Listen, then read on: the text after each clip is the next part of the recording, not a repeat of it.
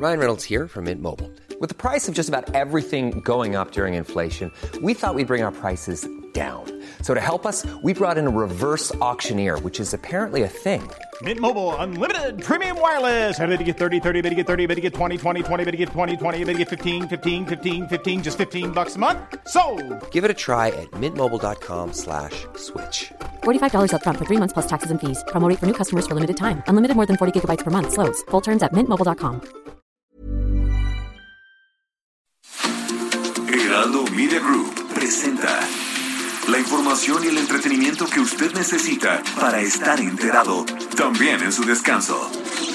Informativo El Heraldo Fin de Semana, con Sofía García y Alejandro Sánchez, por El Heraldo Radio, con la H que sí suena y ahora también se escucha.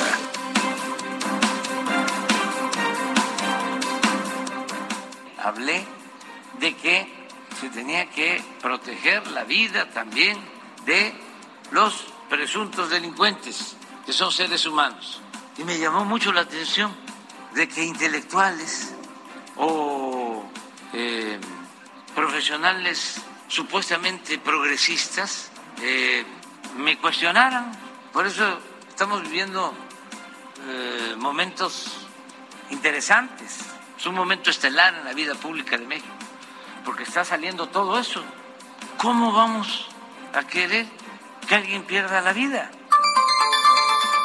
Hoy no es un día alegre, hoy es un día de luto otra vez para el periodismo. Como ya creo que ahora podríamos declarar un año de luto, porque hasta ahora en cinco meses, cuatro meses y medio, llevamos 12 periodistas asesinados. Así que nuevamente hago este llamado de unidad a todos ustedes y que sepan estas autoridades que no vamos a dejar de alzar la voz y de organizarnos hasta que se haga justicia. La tecnología que se está usando para el reforzamiento de la línea 12, pues es una tecnología de última generación con un enorme valor científico eh, y que además la reconstrucción no solamente va a ser como estaba antes, sino que va a cumplir ahora las normas que se emitieron después del sismo del 2017 y las empresas están dispuestas a pagarlo. Que demuestre yo tengo un vínculo con DNB. Le pongo el 100% de mis llamadas, el 100% de mis correos. Ella tiene cámaras y puede saber si yo he visitado, no sé ni dónde está la filial de DNB. Creo que son excusas. Y son excusas para no asumir lo que está de fondo, investigar quién no hizo su trabajo.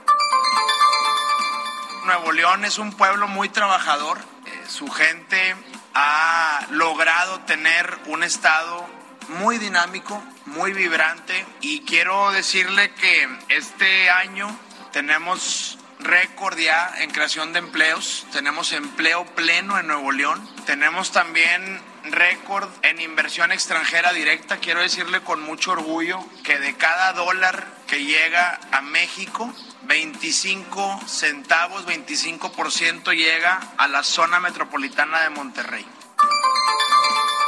El día de hoy hemos sido convocados a emprender la campaña de producción para el autoconsumo.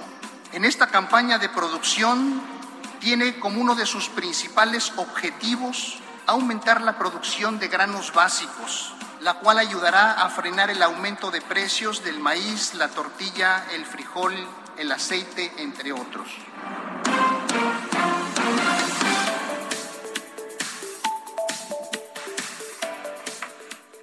Hola, ¿qué tal? Muy buenos días. Son las 7 de la mañana ya con cuatro minutos en este domingo 15 de mayo. Quédese con nosotros hasta las 10 de la mañana porque vamos a platicar de muchas cosas, de lo que ha pasado, de lo que viene esta semana y sobre todo, bueno, pues, ¿cómo está México hoy que celebramos el Día del Maestro? En materia de educación. ¿Cuántos niños se han quedado ya sin escuela en medio de este eh, COVID, en medio de este coronavirus que ha sacudido al planeta, pero a México, bueno, pues sin duda ha sido uno de los países más golpeados en muchos aspectos, sí, pero también en materia educativa. Hay un rezago que dicen los especialistas, por lo menos de 10 años por las eh, pocas eh, prácticas o pocas acciones que se implementaron para llegar a la educación de todos los niños. Más de un millón de, de maestros y maestras hay en este país, de acuerdo al INEGI. Pero bueno, más, más adelante vamos a platicar a detalle de todo esto. Yo soy Sofía García y me da mucho gusto estar con ustedes. Alex Sánchez, ¿cómo estás? Buen día. Buenos días, Sofía. A ti y a quienes nos escuchan a lo largo y ancho del país. La noticia no descansa. Hoy es domingo 15 de mayo, precisamente. Estamos festejando a los maestros. Algunos los ven como guías. Eh, y que son parte importante de nuestras vidas porque ayudan a complementar nuestra formación desde que somos pequeñitos, están presentes en cada etapa, cuando eres niño, cuando eres adolescente, cuando eres adulto. Todo el tiempo, ¿no? ¿Qué ha pasado, sí, en este tiempo que fue la pandemia?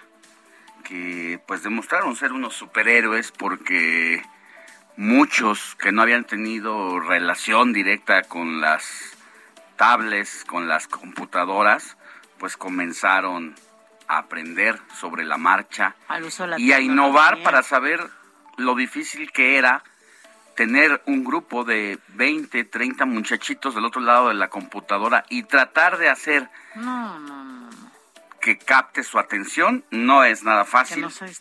Hoy 15 de mayo pues los festejamos, esta celebración se remonta desde 1917 cuando los diputados llamados Benito Ramírez y Enrique Viesca que habían sido maestros enviaron una iniciativa al Congreso para celebrar a los trabajadores de la educación y ellos mismos propusieron que fuera el 15 de mayo.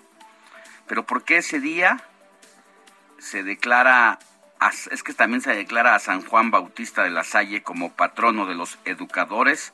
San Juan fue un sacerdote y pedagogo francés que durante su vida se dedicó a formar maestros y fue en 1918 que por decreto presidencial de Venustiano Carranza se establece entonces el 15 de mayo como el Día del Maestro en México.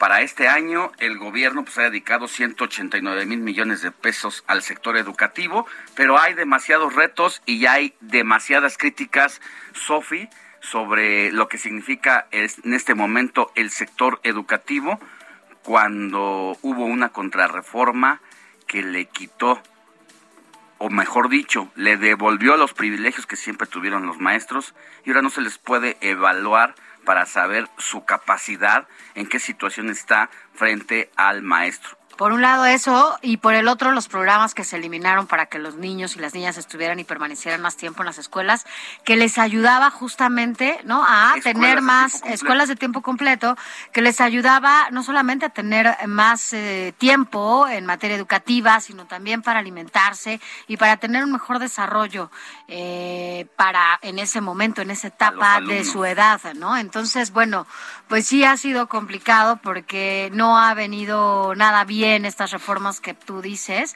y no tampoco vemos que estén planeando algo que pueda ayudar y contribuir a la mejora de la educación en México ni para la docencia ni para las niñas y los niños. Así que, bueno, ahora que decías de estos maestros eh, héroes que estaban detrás de un iPad o bueno, una tableta o alguna eh, computadora. Yo recuerdo que desde hace dos años que empezó todo esto, que tuve que estar con mi hija enfrente de una tableta, enfrente, y que bueno, que hay que decirlo, es una niña, pues que afortunadamente lo podía hacer, pero millones de niños no podían tener esa situación. Veías a una maestra que, pobre, estaba hablando con uno, hablando con otro, tenías a 18 niños en, en el Zoom tratando de tomar clases. Imagínate, ¿qué haces con un niño en ese momento? Pues Paula tenía cinco años. ¿Cómo le hacen para estar reteniendo la atención de niños de tan pequeña edad? Entonces, vaya que hacen una, bueno, súper labor. Yo cuando era chiquita, yo no sé si te pasó, pero como siempre los maestros son tu referente. Yo era niña y yo decía, no, yo de grande quiero ser maestra. Y cuando fui a la escuela de Paula dije, no, no sé si hubiera tenido la paciencia y sin duda es un don el que tienen los maestros para estar con los chavitos. Así que bueno, pues muchas felicidades. Pues ya hablaremos mucho más y emplearemos a fondo este análisis de cómo están los profesores y el sector educativo en este momento en el país. Vamos a hablar con una especialista en temas de educación más adelante porque pues no solamente en el Día del Maestro hay que hacer esa revisión al sector educativo, pero qué mejor también que pues en este día no dejar pasar la oportunidad y ya estaremos aquí hablando de esos asuntos más adelante. Mientras tanto, así arrancamos con la información. Informativo El Heraldo fin de semana. Lo más importante en resumen.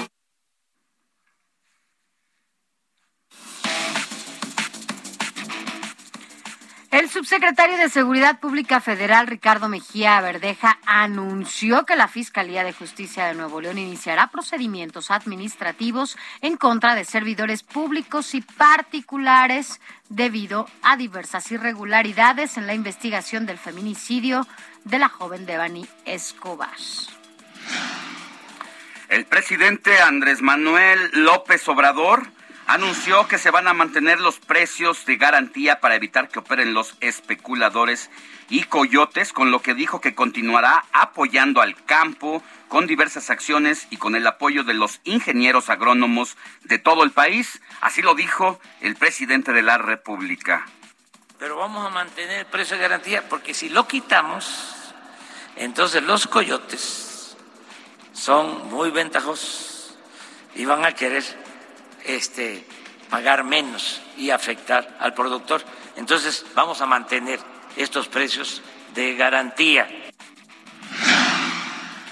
Por su parte, el subsecretario de Autosuficiencia Alimentaria de la Secretaría de Agricultura y Desarrollo Rural, Víctor Suárez Carrera, explicó que se han llevado a cabo acuerdos de coordinación con los gobiernos de distintas entidades para sumar a sus técnicos al programa de producción para el autoconsumo.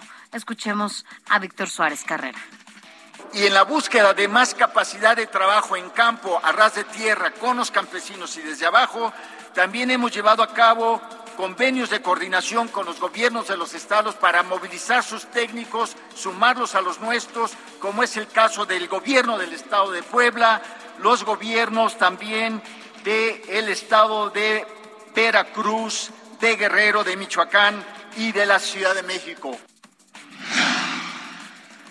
Y mire, sobre el caso de la hepatitis infantil que ya está presente en nuestro país y donde se han registrado casos, sobre todo en el Estado de México y en el Estado de Nuevo León, pues el subsecretario de Prevención y Promoción de la Salud, Hugo López Gatel, llamó a guardar la calma ante la aparición de esta rara enfermedad en niños sobre todo y que podría estar relacionada con la variante Omicron ya que según él no hay evidencia alguna hasta el momento de que se trate de una enfermedad infecciosa. En más información, el fundador y ex líder de los grupos de autodefensa de Michoacán, Hipólito Mora, denunció el asesinato de uno de sus escoltas, identificado como Jorge Alberto Correa Medina, cuyo cuerpo fue localizado el pasado viernes en un canal de aguas negras de la colonia Los Lagos, allá en Uruapan, Michoacán. La jefa de gobierno de la Ciudad de México, Claudia Sheinbaum, visitó este sábado la refinería de Dos Bocas en el Estado de México y reiteró que esta obra logra en el estado de Tabasco, discúlpeme, y reiteró que esta obra logrará en el mediano plazo la autosuficiencia en la producción de gasolinas de diésel para ofrecer mejores precios en estos combustibles y a los consumidores y mientras eso hacía la jefa de gobierno en su visita allá a Tabasco, el canciller Marcelo Ebrar visitó la entidad de Durango para estar con la base de Morena, pues ambos, ambos han dejado sus funciones los fines de semana para dedicarse a campañar prácticamente. Básicamente están en eso.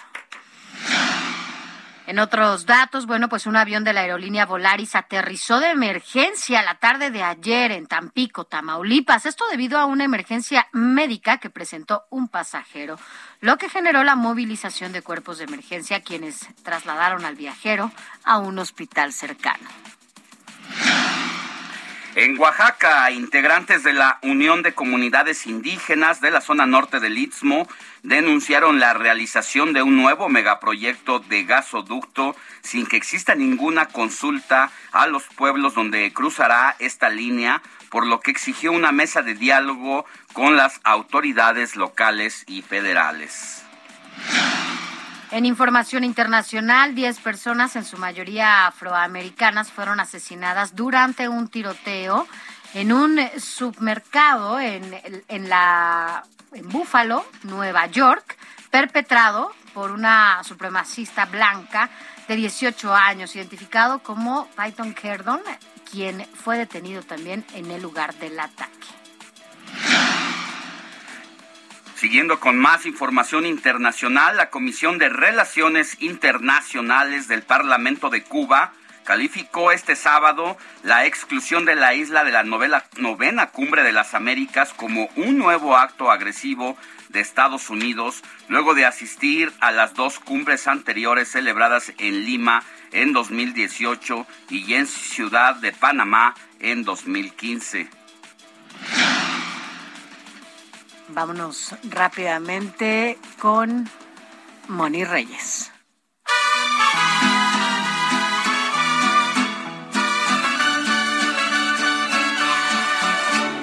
Hoy por ser día de tu santo, te venimos a cantar. Mi Moni Reyes, buenos días. Cuéntanos a quiénes vamos a celebrar este día. Hola Sofi, qué gusto escucharte y saludarte igual, Alex, amigos. Pues a quién vamos a saludar y festejar hoy porque estamos ahora sí que de fiesta pidiéndole a San Isidro que quite las lluvias y ponga el sol. O más o menos va la frase así, ¿no? San Isidro labrador sube al cielo y quita el sol, más o menos, no me acuerdo. ¿Tú no lo sabes? No, no me acuerdo. No, no. Es más, creo que ni me la sé. Ajá. No, así era yo cuando era niña para poder salir. Ah, mira, pero ahora, pero te voy a decir una cosa. En algunos lugares, la verdad es que ahora lo que queremos es que llueva. Así por el es, calor impresionante que está haciendo, ¿eh? Claro, pues Sofi y Alex, hoy es día de Isidro. Un abrazo a todos los que lleven el nombre de Isidro. ¿Quién es Isidro? Es patrón de todos los labradores, claro. Nació en el año 1082 en el seno de una familia humilde del Madrid musulmán, que en su vida protagonizó muchas, muchas anécdotas. Isidro, que llevaba en herencia la religión cristiana, se puso a trabajar con 10 años de labrador para una finca y posteriormente se casó con María de la Cabeza, hechos que marcaron su vida y obra para siempre. De hecho, a él, a Isidro, se le atribuye el milagro de los astados que araban solos, según indican las creencias cristianas. Se ganó la fama de holgazán entre sus compañeros y llamó la atención de su patrón, que un día, al acudir a comprobar que Isidro no estaba a la hora a la que se le esperaba, encontró a los bueyes arando solos, mientras él estaba rezando en el templo, algo que posteriormente se consideró entre los cristianos como un verdadero milagro. A Isidro, fíjense, se, les re- se le reconocen casi 500 milagros, entre los que están el que les, les acabo de contar, y elevar las aguas de un pozo, mantener su cadáver incorrupto hasta años después de fallecer, e incluso sanar a enfermos y devolver a la vida a María de Vargas. Esta pequeña era hija de su patrón, del patrón Iván de Vargas, y según la congregación de San Isidro, pues se le atribuye pues que levantó a, a María de Vargas de la tumba, tal y como lo hizo Jesús unos años atrás con su amigo Lázaro. Esta es la historia de San Isidro Labrador. Y bueno, ya sé que están esperando a quién felicitar. Pues aquí les va. Aquileo. Ok. Aquileo. Caleb. Yo tengo un sobrinito Ah, hermoso que se llama Caleb. Ah, un Caleb. Ay, mi vida. Pues, perfecto. Ah, Ruperto, Ruperto. No, Roberto, Ruperto. No. Ruperto, ¿no? Bueno, Severino. Tampoco. Torcuato. No. Está como, como lindo el nombre, ¿no? Y finalmente, Andrés. Andrés Ah, pues sí, también. Conocemos uno todos en este país que así se llama. Ándale. Y también un abrazo a Andrés Toledo, nuestro amiguito también, Toledo, ¿no? claro, que además ya nos hace muy bien saber que él está también muy bien. Perfecto. Pues ahí está el santoral de hoy domingo 15 de mayo, Día del Maestro. Felicidades a todos los docentes. Y bueno, pues a disfrutar este domingo, ¿verdad? Hay Así que es. agradecer. Gracias, Sofi. Y como siempre, gracias a Timón y felicidades a todos aquellos que Gracias. celebran alguna fecha especial el día de hoy. Ya son las 7 de la mañana con 20 minutos. Es hora de ir con Roberto Martínez, que nos tiene un adelantito de lo más importante de este fin de semana y el mundo de los deportes. Adelante, Roberto. Muy buenos días, Sofía Alex, y a todos tus radioescuchas. Hoy, en este cierre fin de semana deportivo, tenemos bastante información. Hablaremos sobre los primeros semifinalistas del fútbol mexicano. América y Pachuca lograron sacar la victoria de sus respectivos partidos y ahora esperan los resultados del día de hoy para conocer a sus próximos rivales. También les comentaré sobre el top 10 de los deportistas mejor pagados del mundo en este 2022 y toda la información del triste momento que se vivió ayer donde David Alejandro Gómez, el judoka jalisciense, sufrió un paro cardíaco tras terminar su participación en la Universidad Nacional 2022 en Ciudad Juárez, Chihuahua. De esto y mucho más hablaremos más adelante en el informativo de fin de semana. Informativo El Heraldo fin de semana con Sofía García y Alejandro Sánchez. Síganos. Ya son las 7 de la mañana con 21 minutos. Rápido se pasa el tiempo aquí con todos ustedes. Recuerden que, bueno, pues nos pueden escribir también a nuestro WhatsApp. Son muchos los temas que hoy vamos a, a tener. Hablábamos del Día del Maestro y sin duda los recordamos y sobre todo los reconocemos por la gran labor que han hecho con nosotros desde pequeños hasta toda la vida. Siempre hay mucho que aprender de ellos. También vamos a hablar del eclipse lunar de Hoy. mayo de 2022. Hoy, hoy, hoy. La fecha, hoy, le vamos a decir la hora, dónde y cómo verlo, porque este domingo, pues es uno de los eventos astronómicos más esperados de este año, el eclipse total de luna. Es uno de los acontecimientos, pues que representan, de acuerdo a las creencias, a, a lo que uno considera en su relación con el universo, pero para la mayoría es un acto de renovación y de llenarse Y lo, de exacto, justo, ¿no? Para toda la gente que está eh, maneja las energías y todo esto, bueno, siempre hablan de que son momentos importantes cada vez que existen o que pasan este tipo Y vamos ¿no? a hablar de con la maestra fenómenos naturales. Julieta Fierro, con quien se platica muy sabroso de estos asuntos, porque Así es. su especialidad la astronomía. Así es, y también vamos a platicar, vamos a tener eh, aquí una entrevista en donde, bueno, pues platicaste con la secretaria del Bienestar y, bueno, pues nos da algunos datos importantes ahí. Además de que da datos, nos habla de sus gustos, de sus pasiones. Es la secretaria del bienestar, una de las más consentidas del presidente de la República, porque nada chambota, más ¿no? y nada más tiene una de las chambas más importantes de este sección sexenio. La verdad es que es agradable platicar con ella y nos dice si cocina, si no cocina, qué está leyendo, qué lee normalmente, si baila o no baila y qué tipo de música es la que escucha normalmente.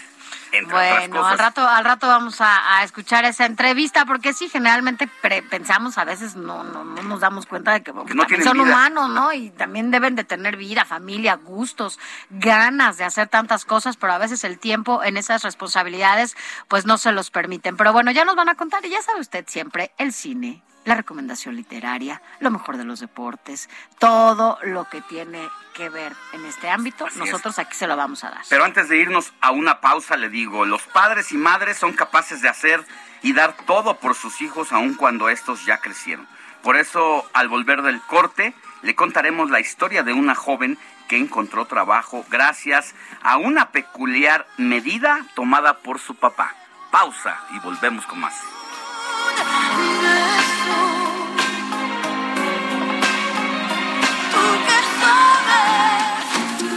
La noticia no descansa. Usted necesita estar bien informado también el fin de semana. Esto es Informativo El Heraldo Fin de Semana. Informativo Heraldo Fin de Semana. Regresamos.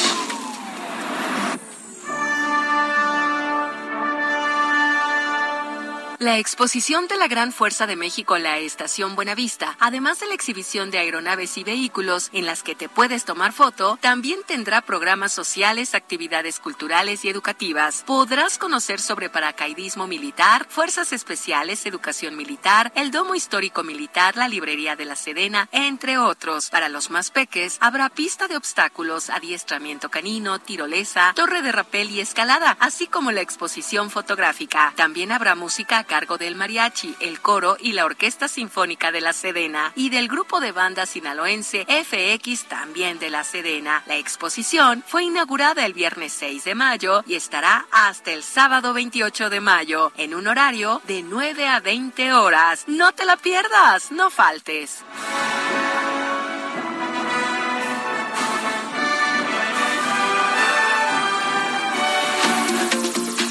Informativo El Heraldo Fin de Semana con Sofía García y Alejandro Sánchez. Síganos.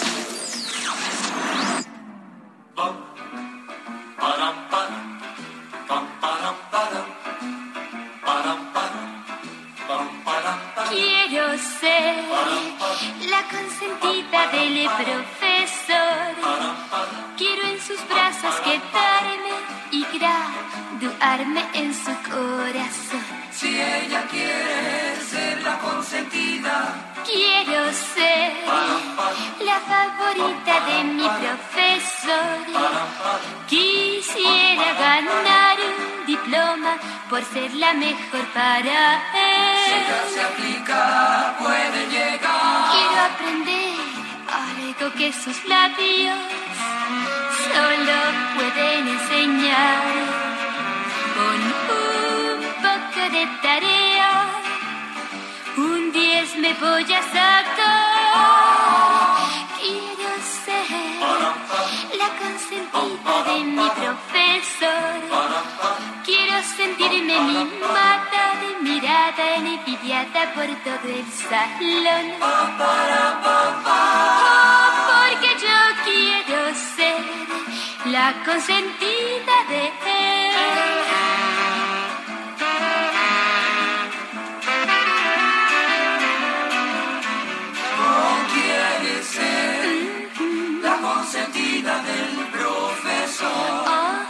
Estamos escuchando esta canción porque hoy es el Día del Maestro y los estamos celebrando, festejando, reconociendo y bueno, pues sobre todo, bueno, pues recordando también este tipo de música que siempre hacen referencia, ¿no? A los, a los maestros. Así es, mi querida. ¿Quién es? Alex, Héctor amigos. Vieira, nuestro jefe de información. Gracias, Sofi, Alex, amigos del auditorio. Muy buenos días. Pues sí, como bien lo comentas, eh, Sofi, hoy 15 de mayo, Día del Maestro, una fecha muy importante. eh, pues para todos los docentes de este país, eh, este tema que estamos escuchando, uno de los clásicos de los grandes años del rock and roll, de la década de los 60, interpretado por la actriz y cantante Julisa, quien en este, eh, pues en esta pieza hizo referencia a que quería ser la consentida del profesor. Para muchos es una canción muy melosa, muy No, y su empalagosa. voz también es melosa. Exactamente. Como- Eh, sobre todo porque a pesar del gran talento de, de Julisa, eh, pues siempre estuvo como que a la sombra de Angélica María, que es considerada, pues, junto con César Costa, Enrique Guzmán y Alberto Vázquez, como los cuatro grandes del rock and roll. Sobre todo la faceta de Julisa más importante y la más famosa, yo creo que es como productora teatral, con proyectos como Vaselina, con proyectos como el, el grupo actualmente hoy OV7, que empezaron muy niños precisamente bajo el concepto de la onda vaselina, y los tenis rojos también, en su momento protagonizada por esta obra de teatro por Angélica Vale y José Sosa, el hijo del inolvidable José José, por supuesto, y pues por eso estamos escuchando este tema, la favorita de mi profesor, del año 1961. Sofía Alex, ¿Qué recuerdos eh, tienen ustedes? Seguramente yo creo que todos y quienes nos están escuchando tenemos recuerdos. Hay maestros que nos dejan pues enseñanzas no solamente en lo académico, sino también de vida y que al paso de los años yo creo que eh, siguen eh, manteniendo el legado en cada uno de nosotros. Así es, depende también mucho de pues la historia de cada uno de nosotros y la relación que tengamos con los maestros, porque hay maestros que te orientan, que te guían con ejemplos de vida, eh, sin reprenderte, sin regañarte, con algunas experiencias, a veces te sacuden mucho más y te hacen reflexionar o te dejan un mensaje que con el paso del tiempo lo vas descubriendo. Y cuando llega el momento en que te tienes que topar de frente a la vida, vas a entender, ah, ahora, hasta ahora me empieza a caer el 20. Ahora entiendo. por qué me lo dijo ahora el cacho. de esta manera o de aquella otra. Y yo creo que en la primaria algunos tenemos algún maestro o maestra, en la secundaria, en la prepa, en la universidad. ¿Te acuerdas de los nombres? Laboral, pues yo una de mis maestras que más me marcó fue mi maestra Estelita. Estela. ¿Estelita? Sí, Estela. Y, ¿Es primaria? En la primaria y, pues fue muy clave en mi vida. Desafortunadamente falleció. Eh, vivía ella allá en Tláhuac y ya, ya no, se nos adelantó hace, hace mucho rato. Pero en la secundaria, por ejemplo, tenía un profesor de historia que nos ayudaba y a, a, entender la historia de otra manera, tenía una forma muy didáctica de dar a conocer la historia y esa información era muy poderosa, como te entraba por, por la cabeza a partir de esta, estas escenas que él planteaba. Y recuerdo que él era de tendencia comunista y siempre pues nos hacía que lo saludáramos en zapoteco porque pues él hablaba esa, esa lengua y ahí nos hacía, nos enseñaba algunas frases.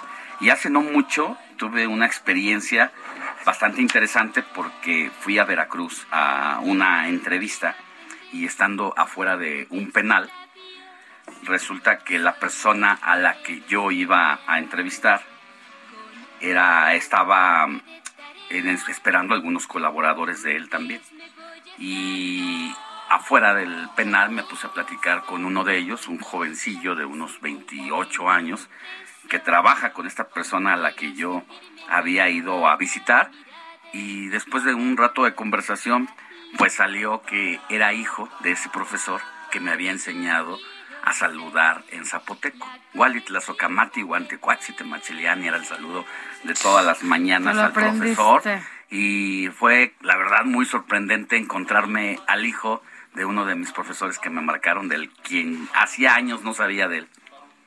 Mira, qué, qué coincidencia, ¿no? Dicen que no hay casualidades en la vida, pero mira, te tocó. Yo recuerdo, por ejemplo, mi maestro de la primaria, mi maestro era el maestro Miguel, que le encantaba bailar, era el que nos ponía siempre los, los festivales. Era mi maestro, maestro, ¿eh? Así de español, matemáticas, pero le encantaba bailar y nos ponía siempre todo, todo para los festivales, el, de, el maestro Miguel. En la, en la secundaria pues yo iba a una escuela de puras niñas, entonces la verdad es que siempre fui medio, medio ñoña, entonces ahí todas mis, ahí tenía mis Lucero, mi, mi, maestra Lucero, y en prepa mis Elsie, en una escuela que estuve ahí también, no, bueno, éramos unos latosos, la verdad. Fíjate que yo decía que éramos tremendos, hoy creo que éramos unos pero súper tranquilos, panecitos, sin problema, a comparación de los chavos de ahora, que yo los veo y que digo, pues ¿dónde están? O sea, no parece que están en la Están escuela. desatados. O sea, ¿qué les pasa, no? De repente, no todos, no todos, pero hay algunos que sí están medio loquillos. Así es, Sofi, como bien lo dices, eh, y como se dice popularmente, nacieron ya con otro chips. Con otro chip las generaciones actuales. Yo en lo personal, eh, yo creo que todos nos han dejado alguna enseñanza, eh, algún aprendizaje, no solo académico. Eh, yo recuerdo en la secundaria, de- les he de confesar, yo iba en el taller de cocina, éramos creo que tres hombres nada más en el taller de cocina, y la maestra Concepción ¿Y ¿Sí Leiva. aprendiste? Sí, afortunadamente. Sobre todo a comer, Ahí- dice Héctor. Exactamente, también hasta la fecha. De hecho, la maestra Concepción Leiva, una maestra muy cariñosa, afortunadamente todavía, eh, pues todavía está entre nosotros, ya jubilada. De cariño nosotros le decíamos la maestra Chepina. Esto en La- alusión a la chef también ya, bueno, ya fallecida Chepina La Peralta. primera chef que que salió en televisión. la actividad Exactamente. Y el oficio. Así que es. ahora ya es una carrera de altos niveles. ¿eh? Por supuesto, y ahora hasta tenemos canales y programas especializados como aquí en Heraldo son los Media que Group, más eh, son los programas que más rating tienen para muchas de las empresas que se dedican a la comunicación. Así es, mi querido Alex, y pues la maestra Conchita Leiva en la secundaria, en la preparatoria, yo creo que sin lugar a dudas el maestro Juan Carlos Zorrilla Fuyaondo, maestro de biología, sigue todavía dando clases allá en la prepa 5 de la UNAM, allá por la zona de Cuapa. Cuapa. Eh, era, es un maestro eh, muy, muy dicharachero, eh, muy peculiar en su manera de dar la clase, y ese estilo tan alegre, tan peculiar, hacía que podíamos brincarnos, volarnos cualquier clase, pero la Para clase de él. biología con el maestro Zorrilla, No, ahí estábamos se todos. respetaba. Exactamente, y bueno, ya eh, más recientemente, ya lo que es la universidad, lamentablemente pues eh, ambos ya fallecieron, los hermanos Alberto y Humberto Fernández de Lara Quesada, con los que tomé materias como reportaje, como redacción y estilo periodístico, teoría y medios de comunicación, eh, allá en la Facultad de Estudios Superiores, en la FES Aragón de la UNAM, eh, dos de los maestros que más me marcaron también eh, lo que se refiere a nuestra profesión. Y bueno, ya en el ejercicio de la misma, eh, tengo también afortunadamente dos maestros a quienes les mando un fuerte abrazo y pues todo mi cariño, Emilio Fernando Alonso y Alejandro Lara Licea. Ándale, pues allí estamos recordando a nuestros profesores de escuela, pero aquí como Héctor también, ya en la, en la vida académica, la verdad es que yo también, en la vida profesional, yo también tengo grandes maestros periodistas muy reconocidos, algunos en activo, otros ya retirados. Ellos saben quiénes son, a todos eh, les mando un abrazo. Y usted que nos escucha del otro lado, seguramente también tiene sus anécdotas, tiene a sus maestros preferidos que le marcaron. Escríbanos, por favor, mándenles un mensaje. Recuerde alguna anécdota, algo que les haya marcado, que haya un antes y un después en su vida. Esos son los maestros que, pues de alguna manera, nos representaron, nos representan algo en nuestras vidas. Escríbanos al 55 91 63 51 19. Aquí podemos dar a conocer sus mensajitos para que usted los recuerde y los honre en este día tan especial, 15, 15 de mayo, Día del Maestro. Querido. Así es, eh, Alex, Sofi, y pues vamos a continuar con el informativo fin de semana. Más adelante tendremos más musiquita, más canciones dedicadas a Mientras tanto, nos quedamos aquí con la, Con la consentida. ¿no? con la gran, gran eh, Julisa, la favorita del profesor. Así es. Ser la consentida del profesor. Quiero en sus brazos quedarme y graduarme en su corazón. Si ella quiere ser la consentida, Quiero ser la favorita de mi profesor. Quisiera ganar un diploma. Informativo El Heraldo fin de semana con Sofía García y Alejandro Sánchez. Síganos.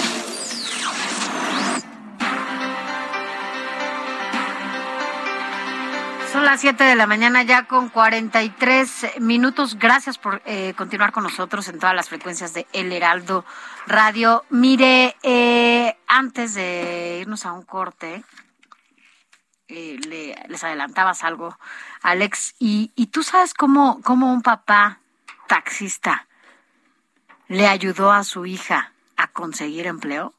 Cuéntanos la historia, mi Sofía. ¿Tú querías si fueras taxista? Ah, pues no, no sé. ¿Cómo le, ¿Cómo le podrías ayudar? O sea, digo, todos tenemos imaginación, pero este señor, fíjate lo pues que... seguramente y creativos, a ¿no? Cada usuario de mi unidad, pues, le diría, ¿a qué se dedica? ¿A qué se dedica? Para ver si por ahí Igual. empiezo a meter a... Yo haría absolutamente lo mismo. El CV. Así es, o como a qué se dedica y así vamos viendo niña. dónde va quedando, ¿no? Oye, es que, pues resulta que es que ah, en estos días se hizo viral una historia de un papá que justamente trabaja como taxista para ayudar a su hija a que encontrara trabajo y colocó su currículum en su taxi. Y resulta que gracias a eso, a que lo colocó, lo pegó, pues ahora su hija tiene empleo. Y es que, pues eh, fue a través de una foto que circuló en esta plataforma LinkedIn, esta plataforma totalmente laboral, en donde la joven que buscaba empleo, que además una joven real, tiene 23 años. Eh, ella estaba estudiando abogacía en la Universidad Nacional. Esto no es aquí en México, es en Argentina, en la Piedad de la Matanza en, en Argentina. Y bueno, pues aunque uno concluye sus estudios, tenía que trabajar, ¿no? Porque pues su papá ya no eh, le pagaba los estudios, pues, y no dudaba en ayudarla, pero pues ella tenía que, que trabajar. Así que tenía que promocionar su currículum y su papá lo hizo a través de su taxi con la esperanza de que, bueno, pues alguno, como dices, ¿no? Alguno de los usuarios, alguno de los que tomara, pues finalmente tuviera que ver con esta rama y lo ayudara. Y había un texto que eh, decía y ponía el, taxista, hoy me subí a un taxi y me encontré con esto, un padre tratando de ayudar a su hija. Por esas cosas es como los argentinos seguimos saliendo adelante, escribió una pasajera identificada como Mia Rafaela, quien, bueno, pues fue la encargada de tomar esta foto del currículum dentro del taxi. Y el CV de esta chava, de esta chava de 23 años, se puede leer algunos datos de, de, esta joven argentina que era identificada como Nazarena Ledesma y la leyenda que decía busco trabajo. Así que bueno, pues a partir de eso es que se vuelve viral esta esta fotografía por una usuaria que se sube al taxi, toma la foto y con ello contribuye también a que le den trabajo, ¿no? Así que bueno, pues no no no está tan alejado como de lo que decíamos, ¿no? Que podíamos ahí, si usted es taxista, imagínese cuánta gente se sube a un taxi.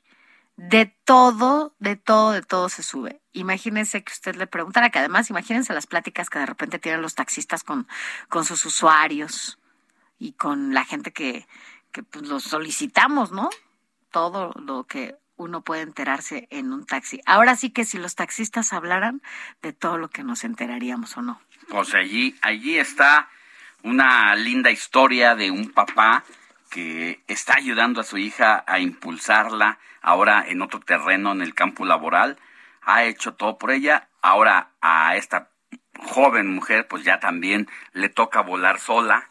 Y qué bueno que haya ese uno, dos, ese respaldo del papá siempre. Así es. Seguimos con más. Vámonos a más información.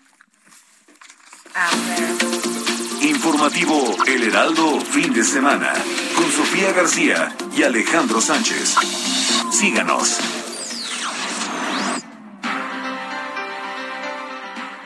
Ya son las 7 de la mañana con 48 minutos, hora del centro de la República.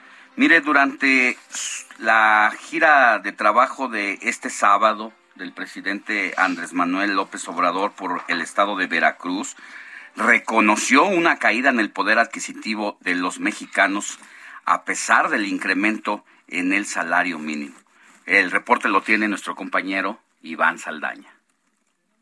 Sofía, Alejandro, amigos del auditorio, buenos días. El presidente Andrés Manuel López Obrador reprobó a las grandes potencias del mundo y organismos internacionales como a la Organización de las Naciones Unidas por no evitar mediante la política la invasión de Rusia a Ucrania. Lo dijo en reproche de que la guerra está cobrando víctimas mortales y que además ya generó inflación que está afectando a todo el mundo, incluido México. Tienen tacha los políticos con más influencia de las grandes potencias y de organismos internacionales como la ONU, porque se debió evitar la guerra. Para eso es la política, entre otras cosas, para evitar la confrontación. Pero no, eh, se cerraron, no hubo diálogo y eh, se afecta a todo el mundo. Las declaraciones del mandatario se dieron durante los eventos masivos de campaña para la producción de autoconsumo que sostuvo ayer, uno en el World Trade Center en Veracruz y el otro en el gimnasio Miguel Hidalgo en Puebla. Ahí el mandatario acusó que en México la inflación ya debilitó el poder de compra de los trabajadores que se había fortalecido por el incremento del 70% del salario mínimo que su gobierno impulsó. Dijo que de nada sirve si hay carestía.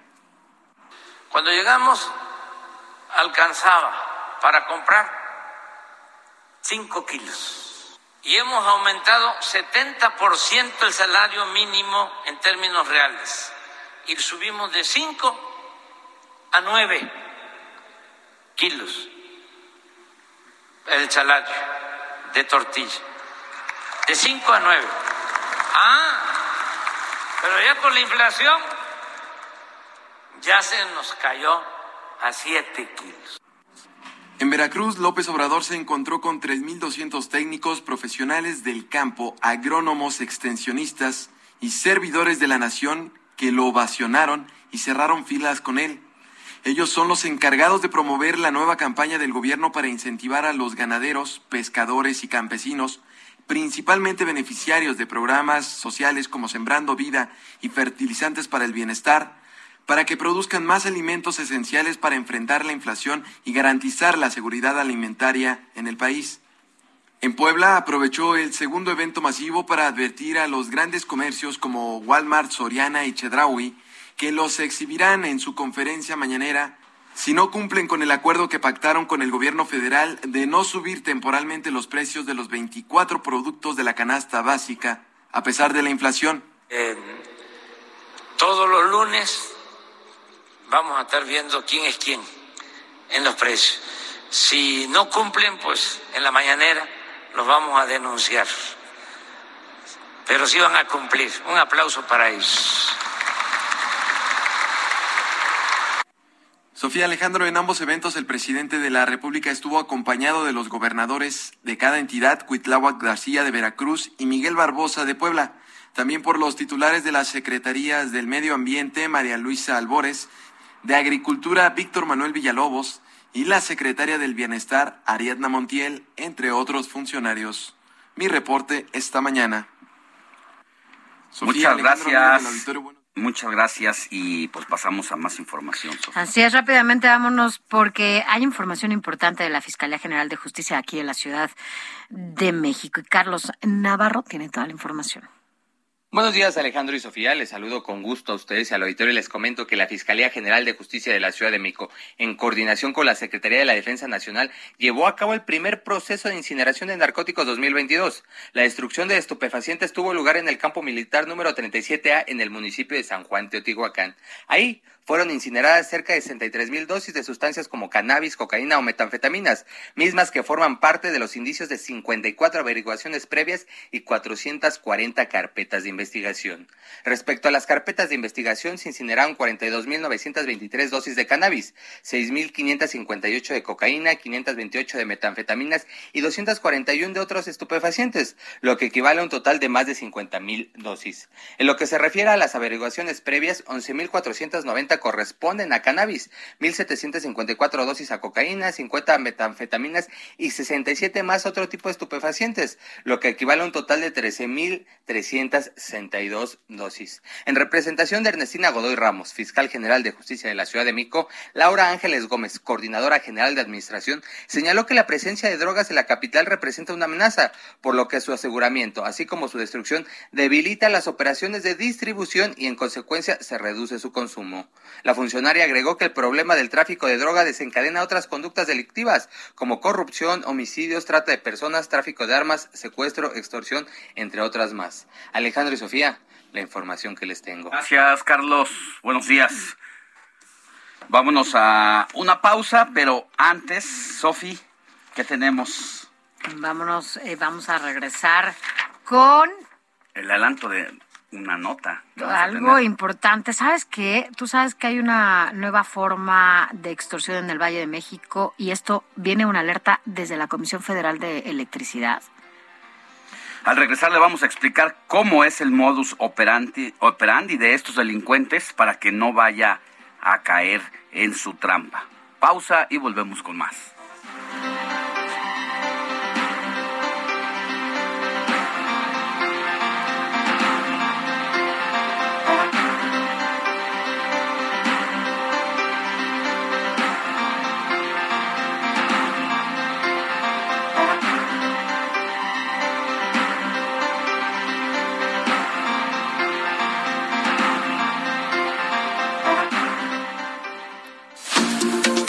Noticia no descansa. Usted necesita estar bien informado también el fin de semana. Esto es Informativo El Heraldo Fin de Semana.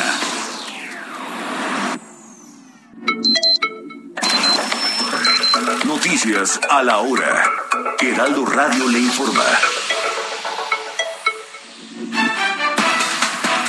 8 de la mañana en punto, la Secretaría de Gestión Integral de Riesgos y Protección Civil activó la alerta amarilla por las altas temperaturas en al menos nueve alcaldías de la Ciudad de México, en donde se prevé que los termómetros lleguen hasta los 30 grados.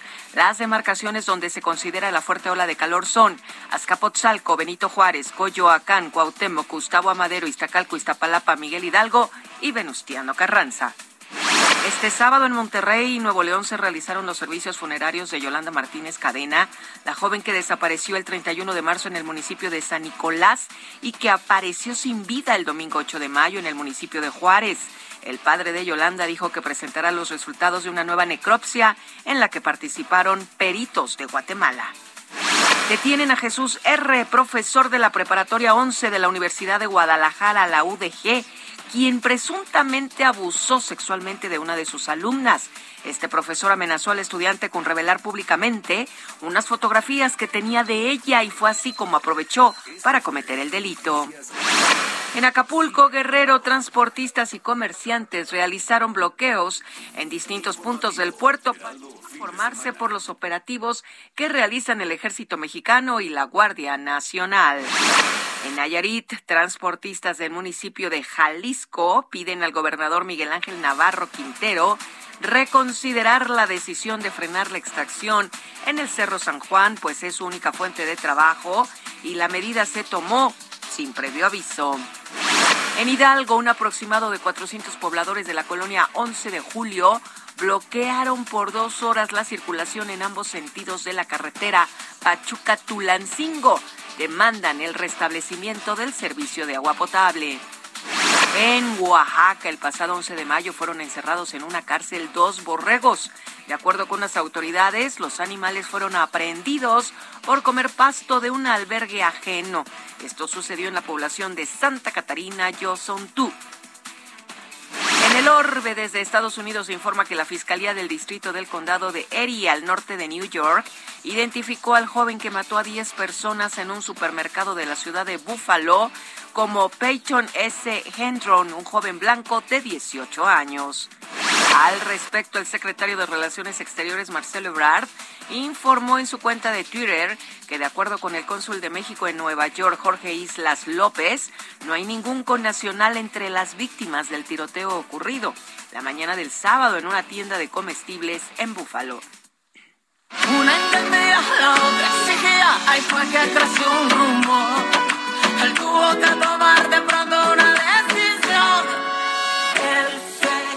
A horas de su presentación en Jalapa, Veracruz, y como parte de su Isla Divina Tour, el escenario en el que se presentaría la cantante Gloria Trevi se cayó. Sin embargo, inmediatamente su staff montó un escenario alterno y sí hubo concierto la noche de este sábado a las 11.30 pm. Ay, si supiera que perdió las más de las primaveras, las más llenas. 8 de la mañana con 3 minutos, tiempo del centro de México. Le saluda Mónica Reyes y le invita a que sigan en la frecuencia del Heraldo Radio, escuchando a Sofi García y Alex Sánchez en el informativo fin de semana.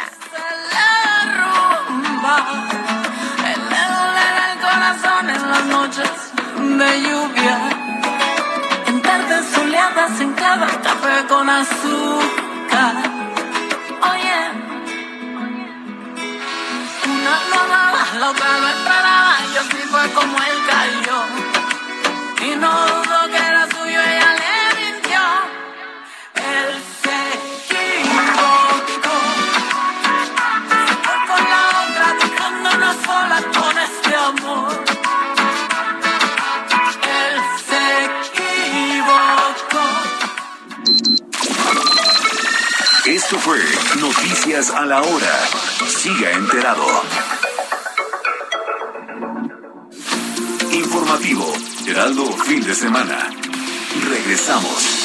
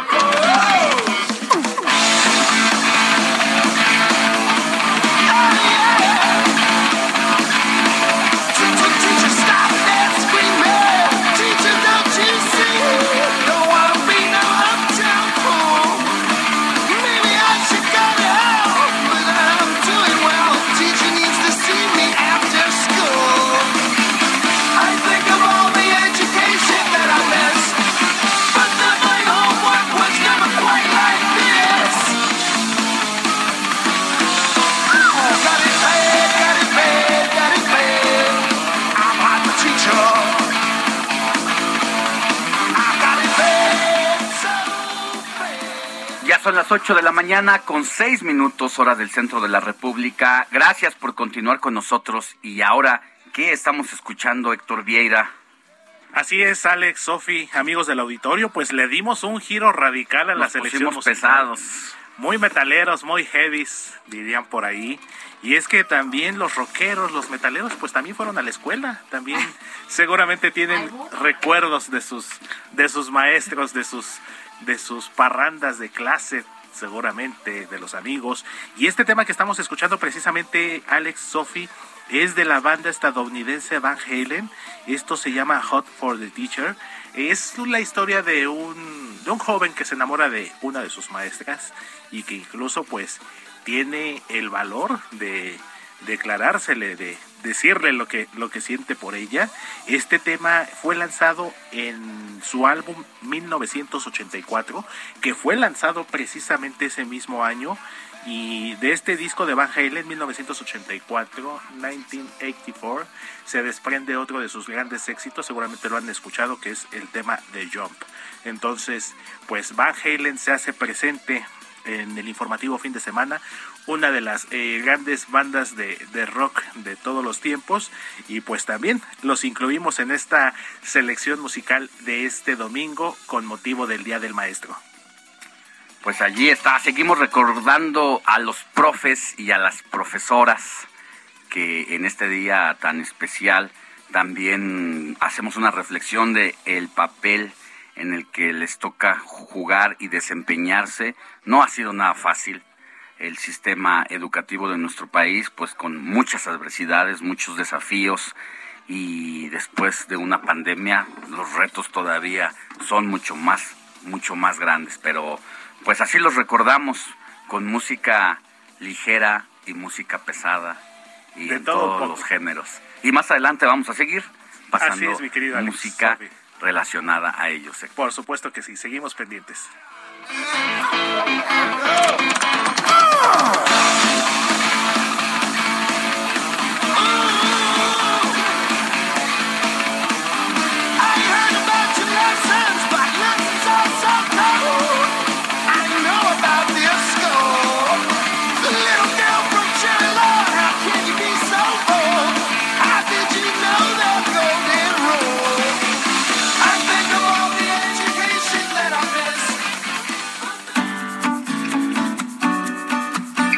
Escríbanos o mándenos un mensaje de voz al WhatsApp del informativo fin de semana 5591 63 5119.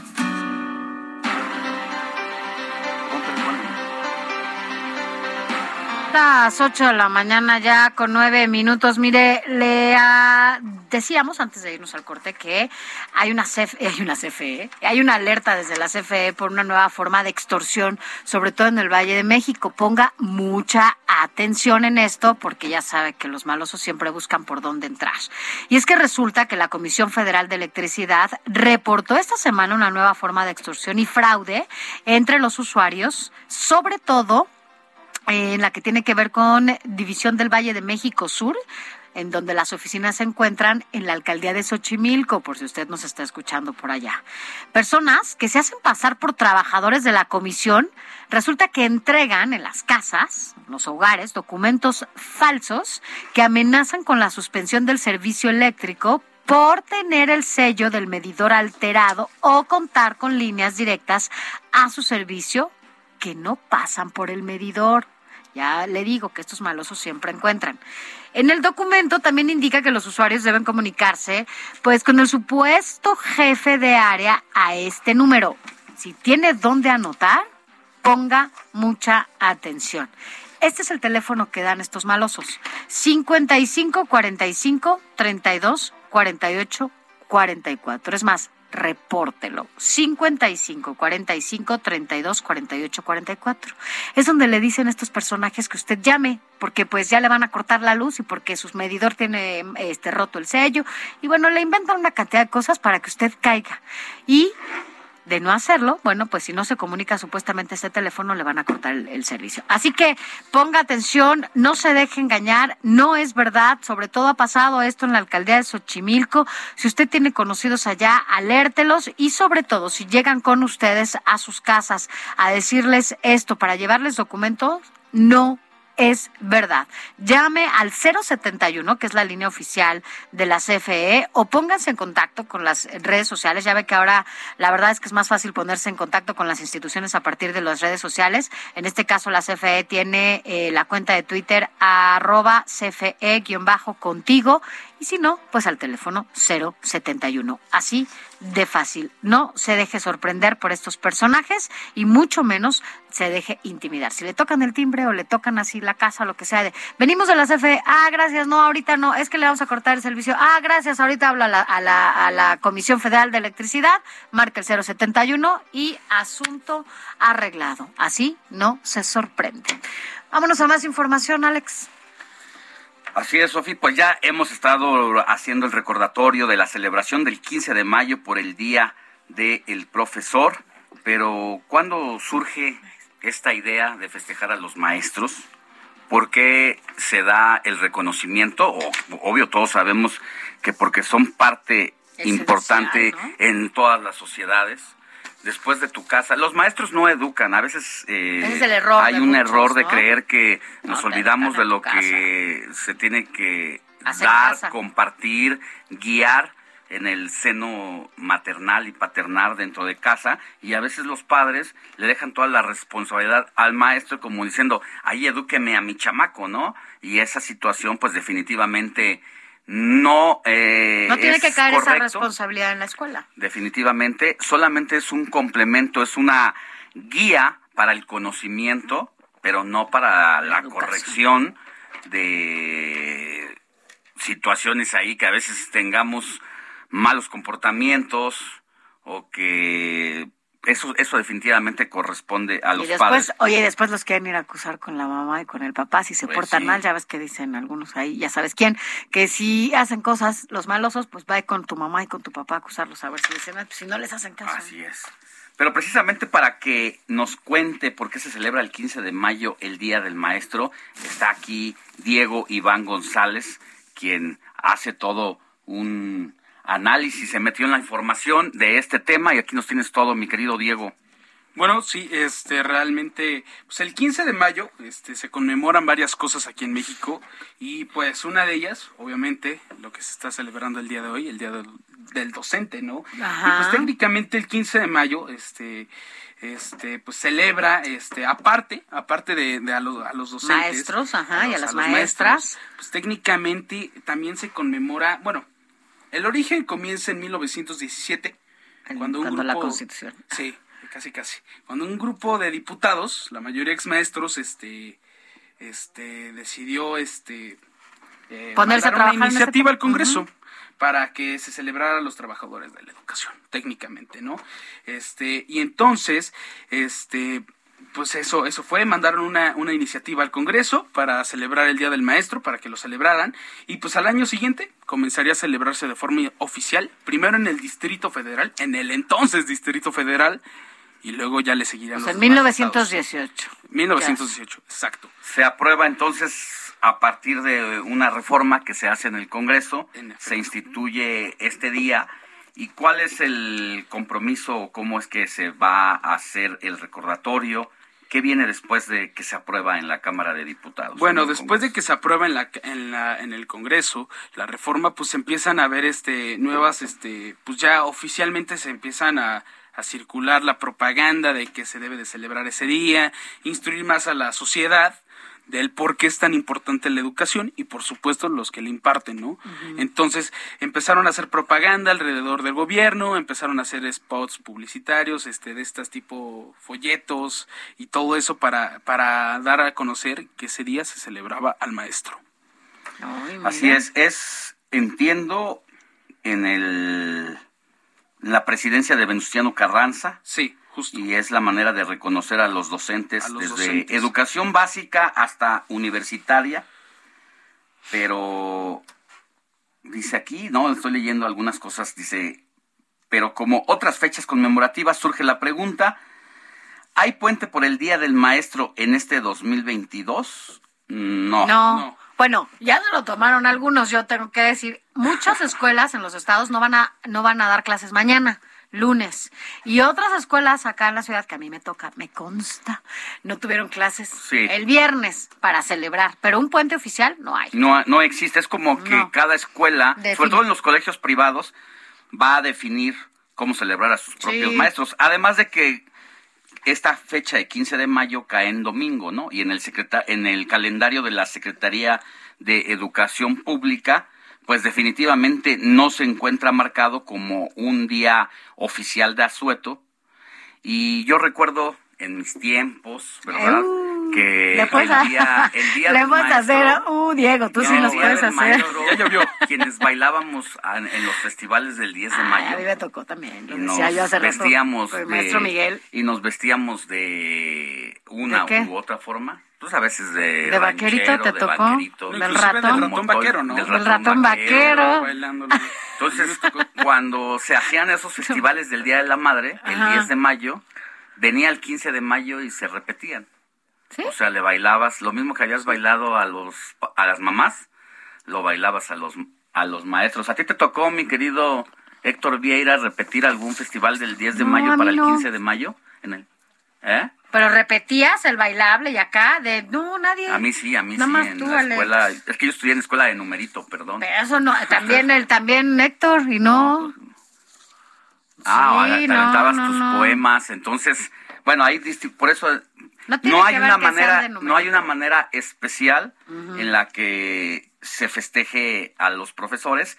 Cada escuela va tomando su propia dinámica para hacerlo, pero no es día de asueto, no es que hoy es día del maestro y no hay clases.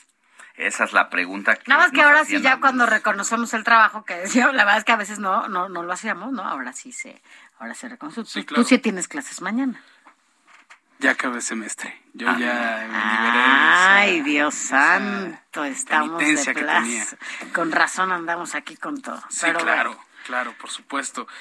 Y este, y bueno, este, les quería preguntar algo rapidísimo ya para comentarla nada más y pelotearla un poquito.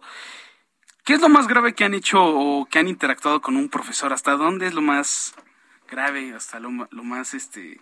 O lo más grave, grave. Pues sí, o sea, O sea, que, una le, psic- o sea, que le falta respeto No, maestro. la neta es lo que yo ignores. nunca, ¿eh? Sí. Yo Sí, siempre no, fui verdad, no. súper tranquila. Yo tampoco, o sea, además sí tuve ma- algún maestro que odiaba, pero que odiaba. como que la figura del maestro odio. en ese momento era el maestro, pues. Y, Sí, es una Y había un respeto y hay- total. hay- debe haber un respeto, o sea, Pero creo que había puedes más no estar de acuerdo con el profesor, te puede caer de la patada, pero pues nunca lo vas a No, confrontar. yo nunca, ¿eh? Yo siempre... Todo esto, ¿por qué? Ya, ya casi estoy seguro por qué más esta pregunta. Pues les hago esta pregunta porque hace una semana o en el transcurso de esta semana este ocurrió un altercado o un enfrentamiento, un combate, una pelea. Un combate, ese Un ya fue un combate. ese ya Sí, porque fue hasta una- había referee. Fue un combate, el Canelo... El Canelo contra, contra el Oye, Peters, pero como es palabra eh, juvenil ahora, o como es por estos gamers y demás, ¿no? Pues Yo sí, creo, o sea, pues es como la antes ¿no? decíamos O una sea, pelea. era una pelea. Se viralizó. Se viralizó y pues la verdad el profesor que se llama, o bueno, que le dicen el Peters, pues agredió y peleó contra un alumno que no sabe, que es muy irregular esto, es... es, No, no, no, muy, a ver, muy- es imposible. Ya, O sea, no, ya, o sea... ya va más allá, ¿no? Y entonces, pues técnicamente, este, el Peters, este, tuvo un conflicto, porque así le llaman, eh, que es maestro de la Escuela Superior de Ingeniería Mecánica y Eléctrica del Instituto Politécnico Nacional, Unidad Zacatenco, por el norte de la ciudad, este, tuvo un enfrentamiento con un- uno de sus alumnos, porque días atrás, pues ya tenían antecedentes estos, estos dos personajes y muchos más alumnos, que gracias a una red social, a una plataforma donde califican a los maestros, que se llama Mis Profesores, este, pues deja- deja- ahí puedes dejar un mal comentario a tus profesores, una crítica, una reseña, ¿no? De qué están haciendo mal y qué están haciendo bien, ¿no? Entonces, pues técnicamente, pues lo calificaron con un desempeño nefasto. O sea, todo malo, surge a partir de, de ese esta canal de plataforma. comunicación. Ajá, sí. Y entonces, pues ahí le empiezan a decir groserías y todo. Y entonces el profesor se pues, se enojó. Y entonces llega un momento donde lo cita y dice que vayan a un tal punto para arreglar las Ah, cosas. él responde a través de Sí, de esta plataforma. Sí, sí, digital. sí. Y todo es anónimo. O sea, los alumnos sí son anónimos, todos los que le escriben, es anónimo. Y pues es técnicamente el profesor le dice, todavía en modo pacífico, le dice, pues vamos a vernos en un, en tal punto para arreglar las cosas. Hasta ahí Hasta, hasta ahí pacífico. Como de chavitos, ¿no? Ajá, sí, tal cual. Y entonces, este, este, pues ya técnicamente el, profesor asiste al lugar, a la escuela, afuera de la escuela, y entonces, este, le empiezan a gritar de groserías, le empiezan a decir cobarde, le empiezan a decir un montón de cosas, y pues el profesor señaló, este, dijo que no era un delincuente, que él iba a defender su nombre y que no se iba a dejar. Entonces, pues técnicamente al final se calentó, como todos, llegan a un punto y pues sí, claro, o sea, es que tienes un punto de tolerancia, pero ese punto de tolerancia creo que se ve rebasado a veces, ¿no? Y entonces pues técnicamente se enfrentó al estudiante y tuvieron A un golpes, enfrentamiento así, de- a de- golpes.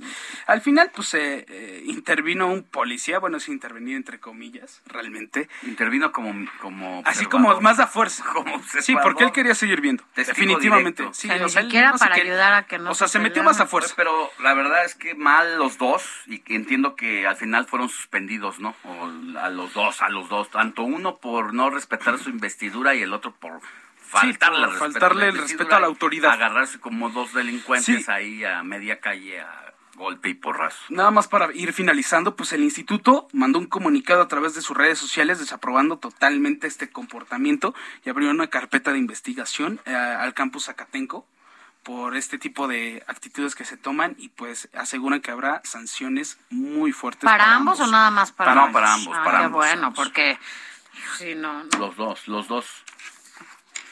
Los dos lo merecen, que sean la suspensión que vayan a tener, pero este ejemplo no puede Sí, no dejar, eh, debe haber un antecedente sobre esto para sentar un precedente, no solamente entre los estudiantes del Politécnico, que es de donde eran estos dos bandidos que terminaron en la calle agarrándose cuando eran un profesor y un alumno, y que se- las diferencias que hayan tenido, pues simple y sencillamente no deben deben terminar así. Entiendo la calentura del profesor, más porque son, eh, a- son a- de manera anónimas los los los No, y al las final- denuncias que y al hacen final, de él. pues, son adolescentes. Creo que los adolescentes tenemos una virtud para hacer enojar a los adultos.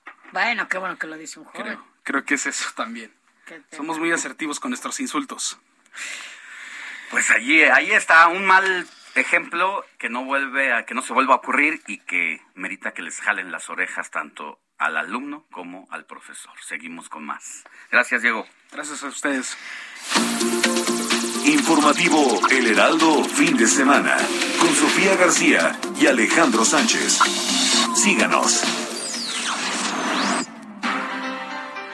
Mire, ya casi nos vamos a un corte comercial, pero mire, antes de que se vaya, le quiero decir que al regresar vamos a platicar con Alexandra Zapata, quien es activista, investigadora y también experta en temas educativos. Vamos a platicar con ella de muchas cosas, evidentemente, de todos los pendientes que hay, cuáles los obstáculos más grandes a los que se enfrenta hoy la educación, las niñas, los niños y los adolescentes en materia educativa, qué está pasando en este momento con todo lo que tiene que ver con este tema y sobre todo saber cuáles los rezagos principales. Todo ello, claro, en el marco de esta celebración que ya estamos comentando con usted, que es el Día del Maestro. Así que no se vaya, si usted tiene alguna duda, pues nos las puede hacer llegar a través de nuestro WhatsApp. Así que regresamos.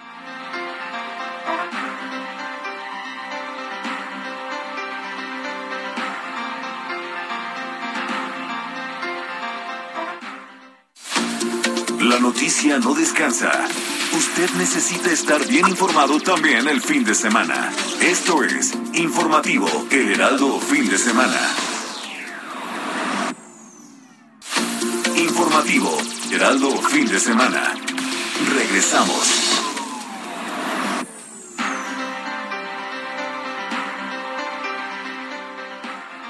Ya son casi las 8.30 de la mañana. Gracias por continuar con nosotros. Mire, le decíamos antes de ir al corte que vamos a platicar y ya está en la línea a, nuestra doctora Alexandra Zapata, activista investigadora y también experta en temas educativos, sobre todo en este marco en el que nos encontramos hoy por el Día del Maestro. Alexandra Zapata, gracias por estar con nosotros, porque, bueno, pues sin duda no estamos en el mejor momento en materia educativa, ¿o sí? ¿Cómo nos encontramos? Buenos días. Muy buenos días, Sofía Alejandro, qué gusto. Pues arranco diciendo que hay miles y miles y miles de maestros en nuestro país con enorme vocación, con un compromiso monumental por la niñez y la juventud en México.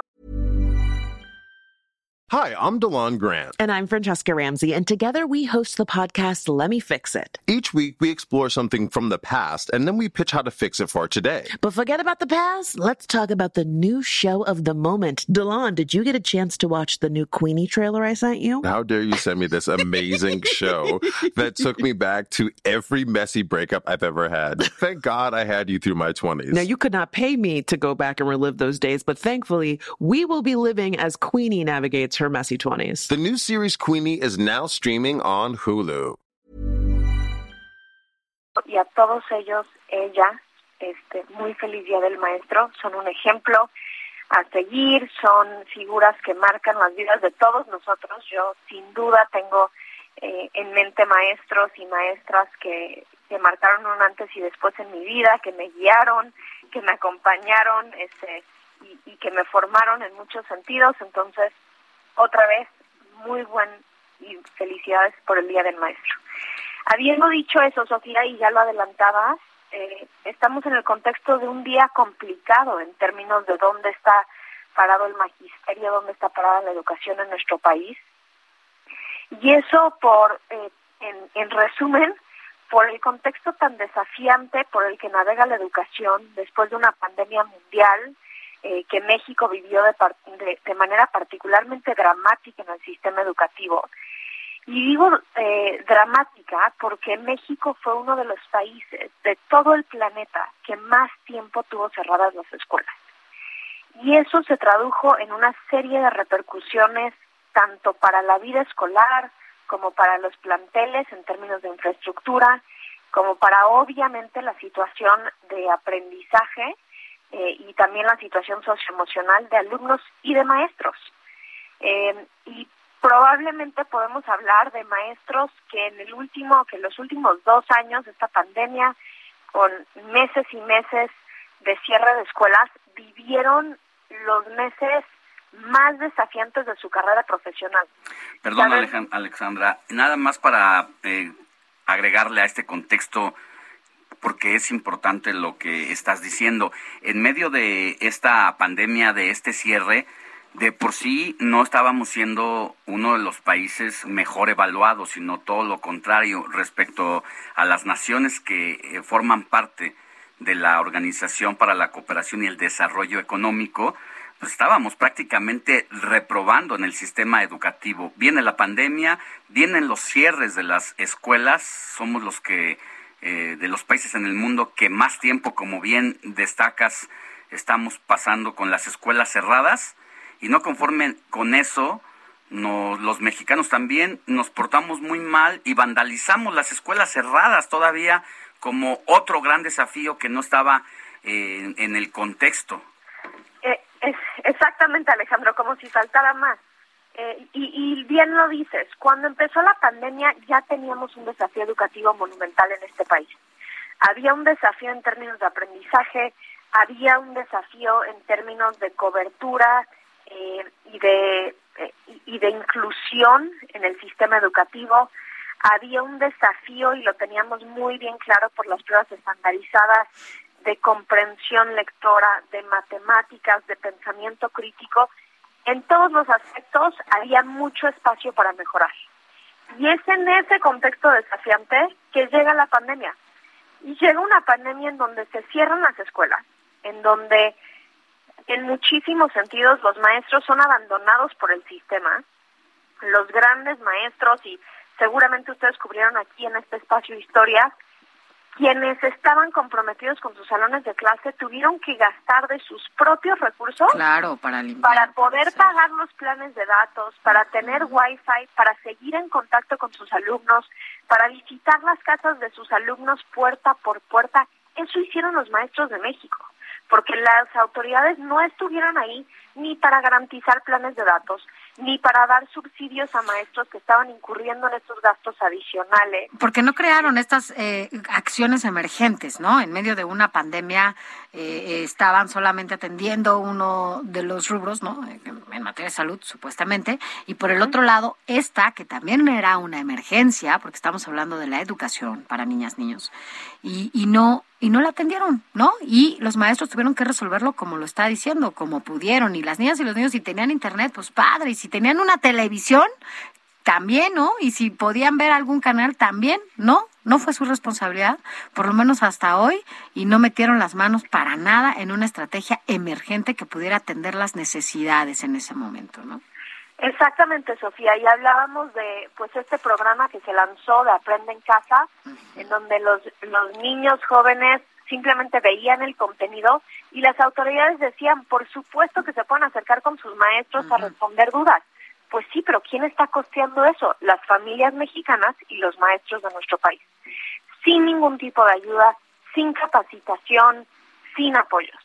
Sigue avanzando esto durante mucho tiempo. Los maestros empiezan a detectar el abandono escolar. Evidentemente, los, las niñas y niños y jóvenes se están desconectando, se están vi- desvinculando de la escuela. Y otra vez, las autoridades no generan un plan de acción, no generan un programa, ni financian, por supuesto, un programa que les ayude y les dé las herramientas a los maestros de mantener contacto, de identificar quienes están abandonando las clases, de recuperar esas trayectorias educativas. Entonces ya se calcula, es difícil saber la cifra exacta, porque otra vez, el gobierno no ha financiado un levantamiento de datos a nivel nacional que nos permita saber cuántas niñas y niños y jóvenes han abandonado sus estudios, pero la cifra ya está en los millones. Entonces, millones de jóvenes abandonan la escuela, los maestros no tienen las herramientas para poder recuperar eh, a esos alumnos y sus trayectorias educativas. Y hago una pausa aquí, nada más para recalcar el costo que esto tiene para los alumnos y su futuro, para esas familias y su futuro, y por supuesto para nuestro país y el futuro de nuestro país, cuando millones de niñas y niños y jóvenes se quedan fuera del sistema educativo en términos de educación básica. Entonces, a estas alturas, la Secretaría de Educación Pública, que debería ser la instancia que tenga ese dictamen o ese el resultado de este eh, análisis y saber las causas, porque seguramente son varias. Habrá quien haya abandonado la escuela porque ya no le interesaba mantenerse en línea. Habrá quien dejó de ir al colegio porque mm, sus padres perdieron el trabajo y ya no había cómo apoyarlos para este regreso a clases ya de manera presencial. Es decir, todavía no tenemos esa, esa situación real de fondo y todo lo que tenemos son meras estimaciones. Exactamente, y no tenemos un diagnóstico, como bien dices Alejandro, de quiénes salieron y por qué. Porque si tuviéramos esa información, sería mucho más fácil generar programas para atender esas eh, esas necesidades específicas. Es decir, no es lo mismo, como bien dices, cómo vuelves a acercarte, conectar con un estudiante que se fue porque estaba desmotivado por, por aprender desde lejos, a lo mejor no tenía una televisión, no tenía una computadora, simplemente no estaba aprendiendo hace un año y medio que, que no tenía cercanía con la escuela. Esa estrategia es muy distinta a la estrategia en donde los padres de familia le dicen, ¿sabes qué? Necesitamos de tu trabajo para complementar los ingresos familiares. Muy alejada, muy alejada de la realidad y, y, muy alejada de lo que se necesitaba realmente, ¿no? Y la política pública no se puede hacer con eh, con, con estimaciones en, en el sentido de falta de datos. Los datos duros son la mejor herramienta, la evidencia concreta es la mejor eh, la mejor eh, estrategia para poder guiar políticas públicas que tengan impacto, que sean eficientes y que tengan la posibilidad de como, como quisiéramos recuperar esas trayectorias educativas. Ahora me paso a un siguiente paso que ya mencionaba también Alejandro. En todo este tiempo que no están ocupadas las escuelas, la Secretaría de Educación Pública a nivel federal también se lava las manos de la responsabilidad de mantener los planteles protegidos. Entonces, todos escuchamos las historias, ustedes escucharon las historias también del saqueo de planteles educativos, de planteles que se quedaban hasta sin infraestructura de tuberías, o sea, hasta eso se robaban. Sí, se robaron el cobre para venderlo por kilo. Déjate las computadoras, ¿no? Las escuelas que tenían la suerte de tener aulas de computación, bueno, muchas, para, para muchas eso ya no es una realidad. Y entonces durante todos estos meses las aulas se abandonan, el gobierno federal no se hace responsable, se saquean y un par de meses antes de que se anuncie el regreso o cuando ya sabíamos que venía inminentemente el regreso a clases presencial, las autoridades se voltean y dicen, híjole, claro, los planteles están abandonados. Por y cierto. Necesitan, por cierto, necesitan eh, pues planes de infraestructura. Por eso rede- redireccionan, ¿no? El presupuesto, porque ni siquiera lo ejercieron como se estaba ejerciendo para mantenerlas en óptimas condiciones. Quitan un programa para meterlo a, a la mejora de la infraestructura en lugar de hacer las cosas como tenían que haberlas hecho. Sofía, no tenemos ni siquiera la información de cuánto se invirtió en qué planteles. Es decir, escuchamos anuncios diciendo vamos a invertir en infraestructura de los planteles. La realidad es que esos datos no se han transparentado, no hay Sí. información. Lo que sí sabemos, y, y hablaba con, con una directora en ese momento, con maestros, decían, no, no, la secretaria de Educación en la mañanera nos dijo, convoquen a los padres de familia, que ellos traigan sus jergas y sus, y sus cubetas y que ayuden a limpiar los planteles, como si fuera simplemente una cuestión de polvo. La, el desafío de infraestructura fue mucho más que solamente polvo que se había acumulado. Entonces, otra vez la responsabilidad y en muchos sentidos el costo financiero cae de nuevo en manos de los docentes, las comunidades educativas y los padres de familia.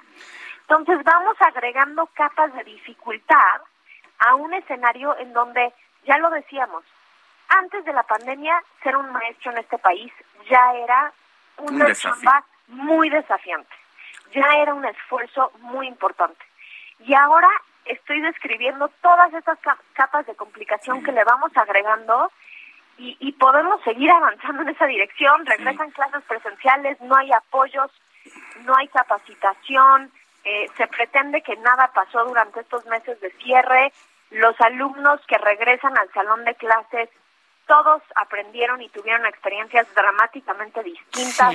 Todos tienen eh, desafíos socioemocionales, todos vivieron situaciones muy complicadas y órale, el maestro está solo para lidiar Sí. con eso, con Adem- director. además se encuentra solo, ¿no? Podríamos aquí pasar, la verdad, todo el programa y todavía nos faltaría tiempo para seguir hablando de los subtemas en torno a este gran tema que es los desafíos de la educación, pero siempre el tiempo es corto. Ya eh, queda pendiente y hablaremos después de los salarios, del organismo regulador que desapareció y se modificó y dio nombre a Mejoredu, pero que no hace su trabajo, no porque no quieran los, los quienes forman parte del, de este organismo, sino porque están limitados desde la Secretaría de Educación Pública para trabajar de manera paralela. Pero también quiero aprovechar el momento para un jalón de orejas a la sociedad que mostramos a veces la miseria humana, como en este caso de ir y saquear hasta el cobre y la tubería de las escuelas, no tiene nombre, y también a veces todo le dejamos la responsabilidad al gobierno, pero si no nos acudimos nosotros mismos, pues es una es fácil, ¿no? Eh, decir y culpar y encontrar eh, a otras personas responsables, pero también a la sociedad en general habría que, que hacer ese análisis. Así que, si, le si te parece, Alexandra Zapata, activista, investigadora y experta en temas educativos, sigamos hablando de estos temas, que no nada más sea el 15 de mayo. sigamos hablando, me encantaría. Y, y después de toda esta descripción y conversación que tuvimos, con más razón, un abrazo fuerte a todos esos maestros eh, que hacen este, hasta lo imposible para sacar adelante a sus alumnos en condiciones, eh, digamos, complicadas. Muchas gracias por el espacio y muy buen domingo. Que así sea. Un abrazo y hasta pronto. Hasta luego. Escríbanos o mándenos un mensaje de voz al WhatsApp del informativo fin de semana 5591 63 51 19. Bueno,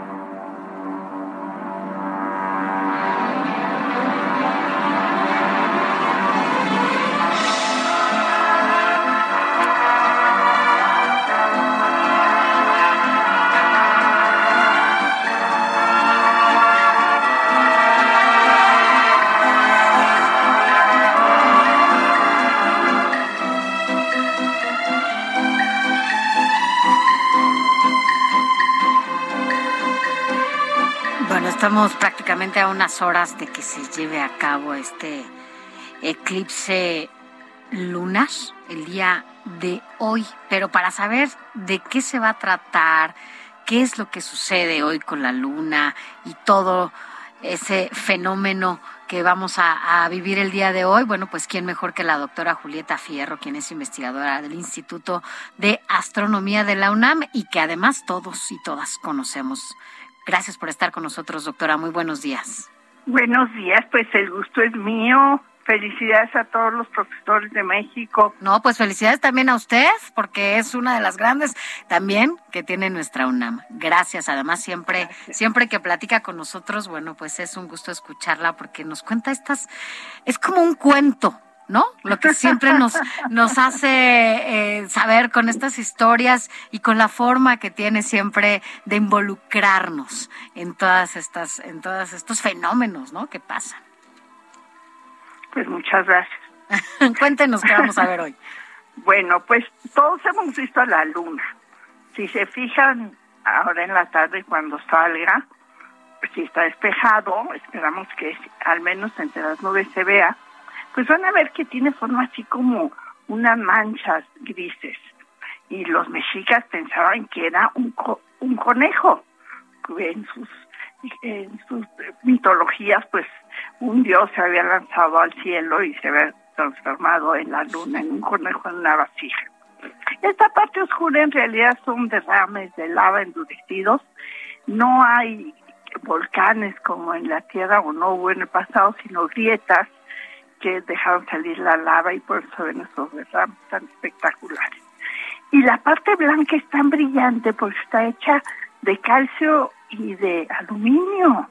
Por eso brilla tantísimo la luna, refleja la luz del sol, porque como un espejo y pues vemos a la luna y va a salir llena. Y pues debería seguir su trayecto por la bóveda celeste llena, pero resulta que va a pasar por la sombra de la Tierra. La sombra de la Tierra es bien ancha porque todos los objetos del sistema solar van por la vida con su sombra pegada. Solo el Sol no tiene sombra. Y la Luna va a pasar por esta sombra de la Tierra. Eh, al principio se va a ver un poquito gris, en fin, y luego se va a ir poniendo rojita cuando ya empiece a estar justo metida dentro de la sombra de, de la Tierra. Y esto se debe a que la luz del Sol llega a la Tierra, pero la atmósfera, pues podemos imaginar que es como una lupa. Entonces enfoca la luz del Sol hacia la Luna, pero no deja pasar la luz azul, ni la verde, ni la amarilla, porque el polvo suspendido en la atmósfera se la absorbe. Es como los atardeceres, los solemos ver rojos, porque la atmósfera empieza a, a ser más espesa cuando el, el sol está en el horizonte, pues se ve rojo. La cosa es que eh, en esta ocasión va a pasar poca luz de otros colores que no sean el naranja y el rojo a la luna, porque hay mucho polvo por los incendios forestales y por el volcán este de Toga que hizo erupción y pues sus partículas de ceniza se dispersaron por toda la atmósfera. Entonces la cosa es que por ahí de la medianoche pues vamos a ver a la luna naranja o roja, oscura, depende del lugar. Pero se ve en todo, en toda América, se va a poder ver este eclipse. Y, y, y va a durar hasta, hasta, hasta mañana, en la- al principios de la mañana, y luego ya la luna va a salir de la sombra de la Tierra como a las seis de la mañana, de mañana. O sea, hoy a las ocho de la noche va a empezar a entrar la, la luna a la sombra de la Tierra. Pero a medianoche es como cuando se va a ver mejor. Yo no- Ahora, ¿por qué es importante? Nada más rápido. Sí, sí, sí. Porque porque los antiguos se dieron cuenta que la que la tierra es redonda porque veían la sombra de la tierra sobre la luna. Es como si tú ves la sombra de un objeto, pues puedes más o menos saber qué es. Y la sombra de la luna sobre la tierra siempre es un círculo. Y el único objeto que siempre proyecta una sombra circular es una esfera. Perdón por la interrupción. No, es que quería decirle que no recuerdo que en un lapso de casi dos semanas Ajá. eh, se hayan ocurrido dos eclipses lunares, como es la ocasión. Hace fue hace dos semanas, después de la semana de Pascua, tuvimos un primer eclipse solar en este 2022 y hoy la luna vuelve a ser la gran protagonista en el cielo. Claro que sí, siempre sucede eso. Lo que pasa es que la órbita de la Tierra alrededor del Sol no coincide con la órbita en el mismo plano de la Luna alrededor de la Tierra. Están inclinadas 5 grados. Y para que haya eclipses tienen que estar justo alineados el Sol, la Luna y la Tierra. Ya. Entonces, siempre que hay eclipses de sol, hay de luna. Y hay un par al año. Pero es muy difícil verlos de sol porque suelen ser lugares remotos o en trayectos muy pequeñitos. Entonces, no, no siempre se ven. Los de luna son más fáciles de ver porque pues es bien grande la sombra de la Tierra. Claro. Ahora, doctora, hay como muchos mitos, ¿no? Ajá. En torno a estos. Cuéntanos algunos de ellos, por ejemplo. Bueno, eh, no, eh, por ejemplo, ¿por qué se pone roja? ¿no? ¿Por qué se pone roja? Pues resulta que Juan Bautista era uno de los profetas de la época de Cristo y, y, y, le arremetía contra Nerón. Y pues Nerón se enojó muchísimo y lo dejó al calabozo. Pero resulta que su hijastra Salomé queda bellísima, seductora, guapísima, se enamora de Juan Bautista. Y Nerón, que está prendado por esta mujer, le dice que le regala lo que quiera si hace la danza de los siete velos. Y entonces Salomé hace una danza, podías imaginar el tipo de danza, se va quitando estos velos y Nerón queda fascinado y le dice, ¿qué quieres? Te puedo regalar estos diamantes, te puedo regalar mis pavos reales blancos. Y él insiste que lo que quiere es la cabeza de Juan Bautista en una charola. Y pues, Nerón le cumpla la palabra, le regala la cabeza a Juan Bautista en una charola. Pero el mito dice que el cielo se puso tan triste que hasta la luna se llenó de sangre. Y por eso se, y claro, es que hubo un eclipse de luna ese día. Se ponen así. Pero bueno, nada, nada que ver con estas cosas de que no, que no salgan, que no la vean, que finalmente, que Ah, no, no, los eclipses de luna. Que de repente empieza a decir tonterías, la verdad hay que decirlo así, ¿no? Eh, Sí. Y la replica a través del WhatsApp y de las redes sociales, que no hagamos caso de eso, son fenómenos naturales que además, pues sí. qué bueno que podamos vivirlos, ¿no? Y tragedias y alegrías humanas suceden todos los días. Yo ahorita estoy feliz de estar con ustedes y de imaginarme el eclipse. Claro. Pero pues igual llueve y pues no lo veo y digo, uy, ya. Ya no lo voy a ver. Ojalá no, ojalá no, pero entonces en México definitivamente este eclipse lo vamos a poder sentir ya en la noche, dice usted de- después de las 8 A empieza, simple vista, sí. pero vamos Vean a un poquito antes para ver a la Sí. luna salir del horizonte, los a por grisecita, Para tener todo el escenario. roja, y luego poco a poco va a ir saliendo de la sombra y a las 6 de la mañana ya otra vez luna llena. va a ir desapareciendo poco a poco. Pues no, no totalmente, ese es, como tiene la, la atmósfera de la Tierra, no desaparece totalmente, no es como un eclipse de sol donde de plano el sol desaparece y se ven las estrellas y todo. Pues al rato que voltemos al cielo y estemos viendo Sí. este gran fenómeno. Literalmente estemos en la luna. Estemos en la luna. Claro, claro. también de usted. Gracias, doctora Ju- Un Julieta Fierro. Que la vida los trate bien a ustedes y a su auditorio. Gracias a usted Y también. que sueñen con el universo. Así sea. gracias. Un abrazo, Gracias. buen día. Ay, A siempre me ustedes, gusta adiós. mucho platicar con ella. Ya.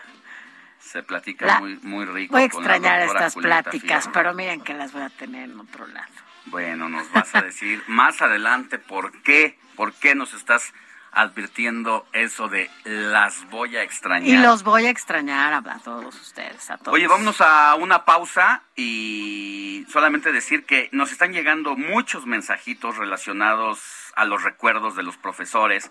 Algunos nos mandan sus felicitaciones. Se los vamos a decir al regresar de esta pausa. Recuerde, nos puede escribir a nuestro teléfono 55, es el WhatsApp, 55 91 63 51 19. 55 91 63 51 19. Pausa y volvemos con más.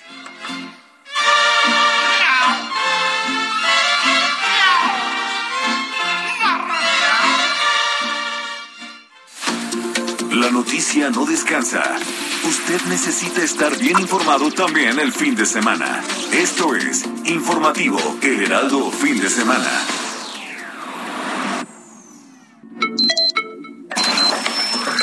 Noticias a la hora. Heraldo Radio le informa. 9 de la mañana en punto. La Secretaría de Salud se puso de meta erradicar la hepatitis C en dos años, una enfermedad viral que cada año afecta a 23 mil mexicanos y que provoca, entre otros, cirrosis y carcinomas hepatocelulares. Señala además el programa específico que lanzó la dependencia en medio de la alerta mundial por la presencia de casos de hepatitis aguda. Por irregularidades en la investigación en el caso de Devani Escobar, la Fiscalía de Justicia de Nuevo León iniciará procedimientos administrativos en contra de servidores públicos y particulares. Así lo informó el subsecretario de Seguridad Pública del Estado, Ricardo Mejía Verdeja. En Cadereyta, Nuevo León, dos niñas quedaron sepultadas al caerles encima una barda, luego de que su papá intentara sacar la varilla de una de las paredes de una vivienda abandonada para venderla en el fierro viejo.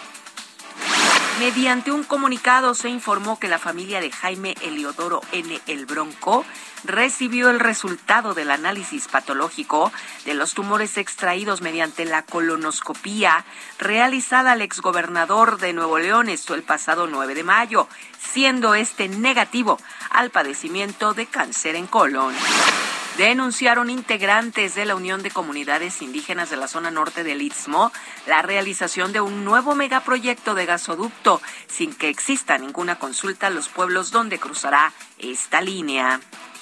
En el orbe, el Papa Francisco proclamó hoy domingo en una ceremonia solemne celebrada en la Plaza de San Pedro y ante miles de peregrinos a diez nuevos santos. La mayoría son religiosos que vivieron en diferentes continentes y épocas. Este domingo abrieron los colegios electorales en el Líbano para más de 3.7 millones de personas llamadas a elegir a un nuevo parlamento, una jornada clave para el futuro del país que ha comenzado sin incidentes y con una significativa afluencia de votantes.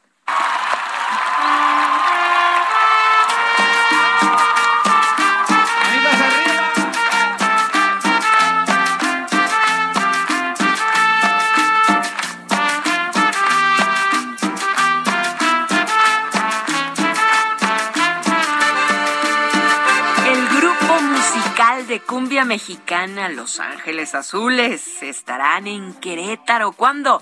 El próximo 2 de julio.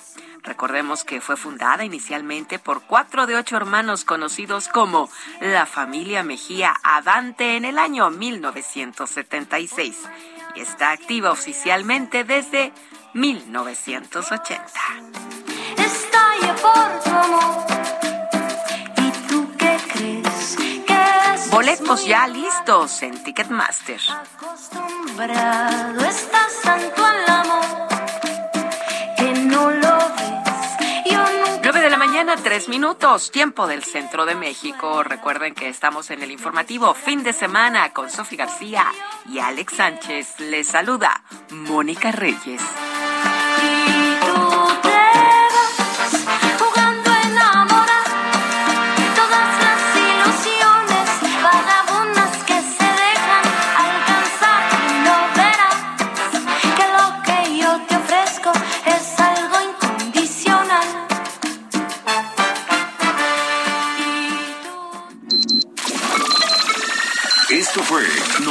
A la Hora. Siga enterado. Informativo, Heraldo Fin de Semana. Regresamos.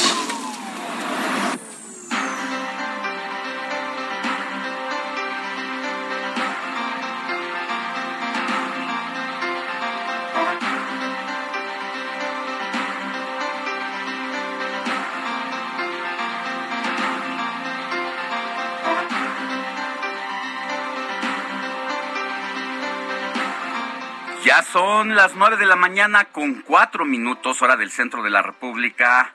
Vamos a pasar con otros temas. Tenemos otra entrevistada, porque aquí en los micrófonos del informativo de fin de semana, Sofi, también le damos espacio y cobertura a los temas relacionados a la cultura y a la literatura. Así es, y en esta ocasión por eso vamos a, a platicar, ¿no? Con, con Argelia Núñez, que es escritora y autora de Las reinas no se rajan, eh, la historia en primera persona de una mujer ejemplo de resiliencia.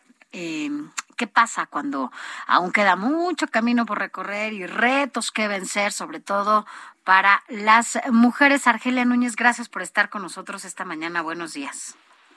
Buenos días, Sofía. ¿Cómo está todo el auditorio? Yo muy contenta de, de- del espacio que me dan esta mañana. ¿Cómo están ambos? Gracias. Todo, todo bien. Cuéntanos, cuéntanos eh, de qué se trata esta historia de las reinas no se rajan, porque algunos dirían, ay, nada más las reinas, ¿por qué? Entonces, bueno, pues, que, cuéntanos de qué se trata. Las reinas no se rajan es un libro eh, escrito para todas aquellas personas que en algún momento de su vida tienen ese impulso de rendirse a causa de alguna circunstancia adversa que estén viviendo. Eh, es un libro que está conformado por siete capítulos, más la introducción y, las conclusiones, en donde yo a través de temas como sororidad y competencia, eh, discriminación en el trabajo, violencia familiar, belleza y estereotipos y demás, abordo eh, mi experiencia y mi aprendizaje con el objetivo de que lo que a mí me, me sucedió y lo que yo pude aprender para superar mis circunstancias pueda encender esa chispa de fe en las personas, esa chispa que de repente en esos momentos difíciles no está presente. Bueno, pues es que además, a ver, la acabas de presentar, ¿verdad, Angelia? Sí, así es, lo acabamos de presentar en el Museo Memoria y Tolerancia de la Ciudad de México.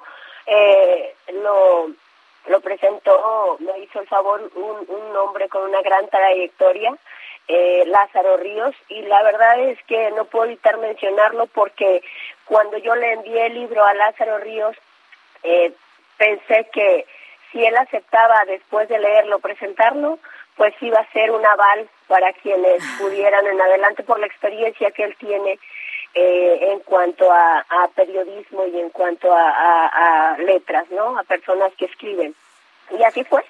Eh, para, para mí ha sido muy grato encontrarme en este camino desde que presenté el libro a personas como él y como ustedes, que a pesar de, de que ya están en una posición en el foco de la gente, eh, abrazan a los que empezamos y de eso se trata eh, también mi, mi libro. Hablo de sororidad y la verdad es que se necesita ser sororos con quienes vienen atrás y se necesita reconocer a quienes van adelante.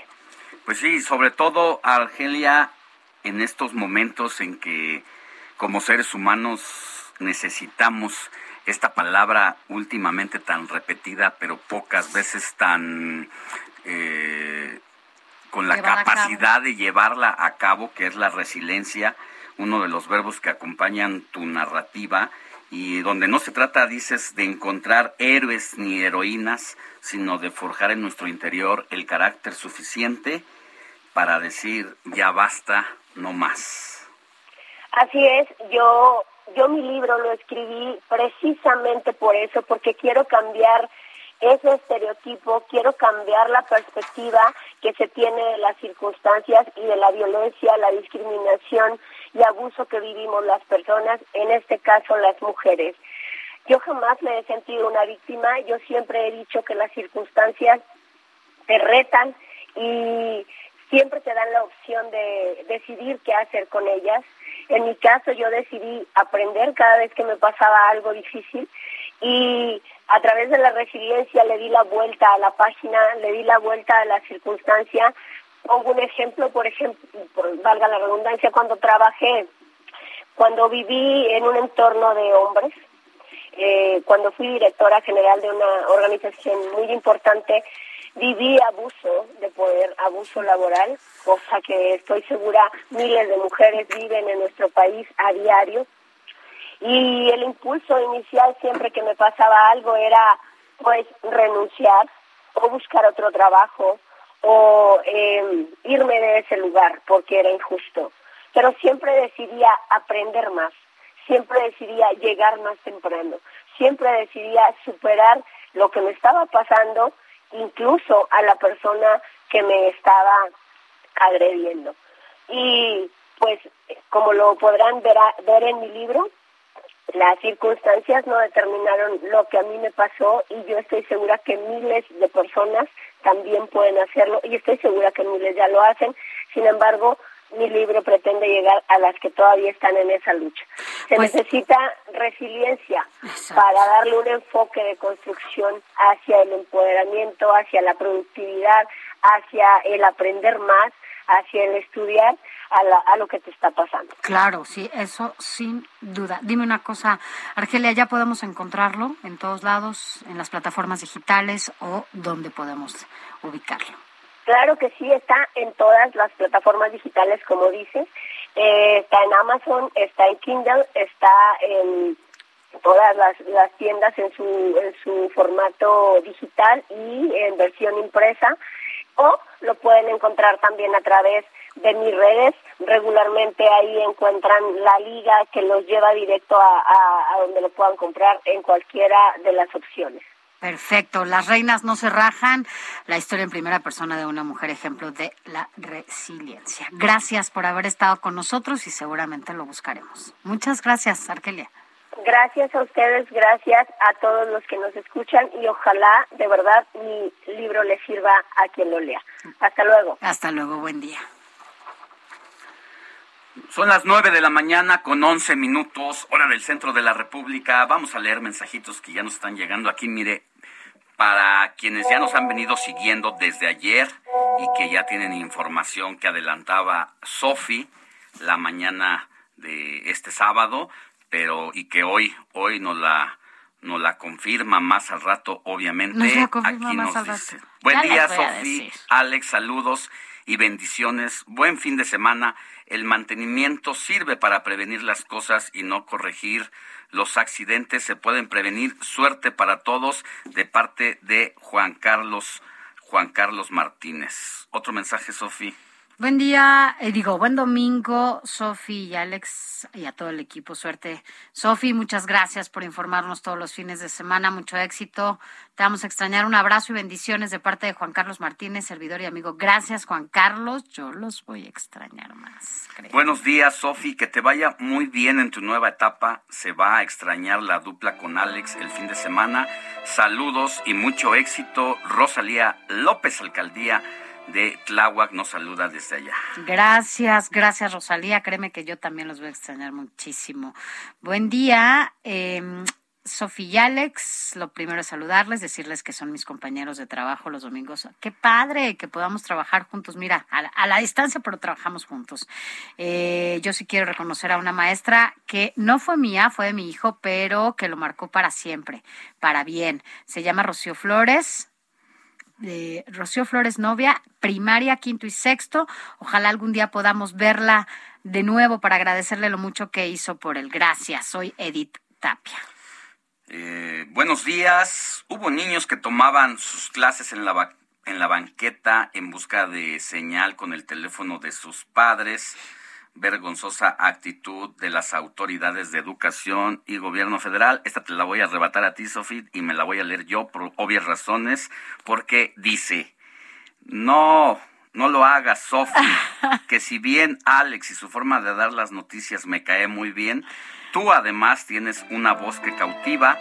¿Qué será de las noticias del fin de semana sin ti? Un saludo desde No, Tampico, les va Javier muy bien. López. Aquí el señor Alex Sánchez los va a cautivar todavía más. Así que no, no, no, solamente pues son, son etapas. Y ahora, bueno, pues es otra etapa de este informativo, en donde seguramente Alex Sánchez lo hará todavía mejor. Ya lo hace muy bien, pues, pero lo hace mejor porque ahora va a tener eh, muchas más historias que contarle. Es muy buen contador de historias, Alex. Entonces, seguramente la van a, la van a pasar muy bien. Incluso ahora, ¿se acuerdan cuando éramos chiquitos que querían prender la tele a las 7 de la mañana y ver todas estas historias que a veces nos contaba eh, ¿Cómo se llama este? Cachirulo, ¿se acuerdan?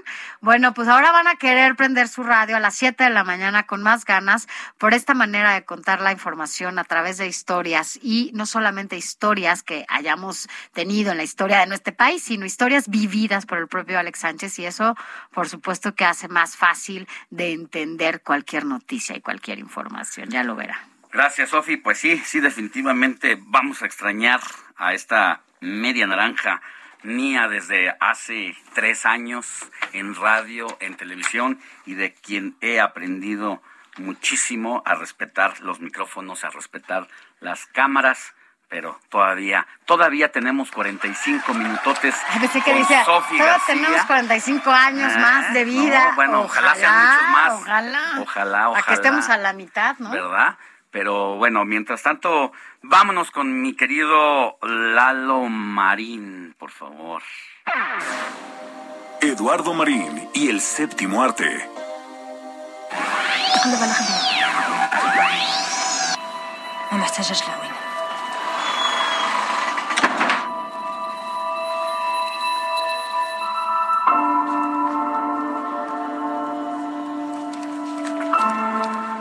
Mi querido Lalo Marín, muy buenos días. Pues aprovecha tu espacio para pimponear en esta última emisión que nos acompaña Sofi en este fin de semana porque ha tenido nuevos nuevos retos, nuevas adversidades, nuevos desafíos y en esta etapa aquí está a punto de bajar la cortina, mi querido Lalo. Eh, muy buenos días, Ares. Buenos días, Sofi. Pues sí, efectivamente, esto me estoy enterando. Y bueno, antes que nada, pues desearle muchas felicidades, Sofi. Eh, de veras, por esta nueva etapa en tu carrera profesional. Y de verdad, Sofi, te deseo mucho éxito en este nuevo reto. Bueno, estoy seguro que lo tendrás. Y fue un gusto haber colaborado contigo ya también en eh, casi tres años que llevo ahí colaborando en el en el noticiero de fin de semana. Pues tú fuiste justo de los que arrancó, arrancó con esta emisión de fin de semana, me acuerdo cuando apenas íbamos a, a empezar con todo este pues con todo este recorrido y hablaba contigo para que tú fueras justo este experto con el que nos seguimos hablando y más. Pero tengo que decirlo también, Marín, que no solamente eres experto en cine, también en finanzas y muchas cosas. Así que mira, en una de esas nos volvemos a encontrar a lo mejor en otros temas. Pero sigo bueno, tus pues será un gustazo, recomendaciones de sí, cine. efectivamente.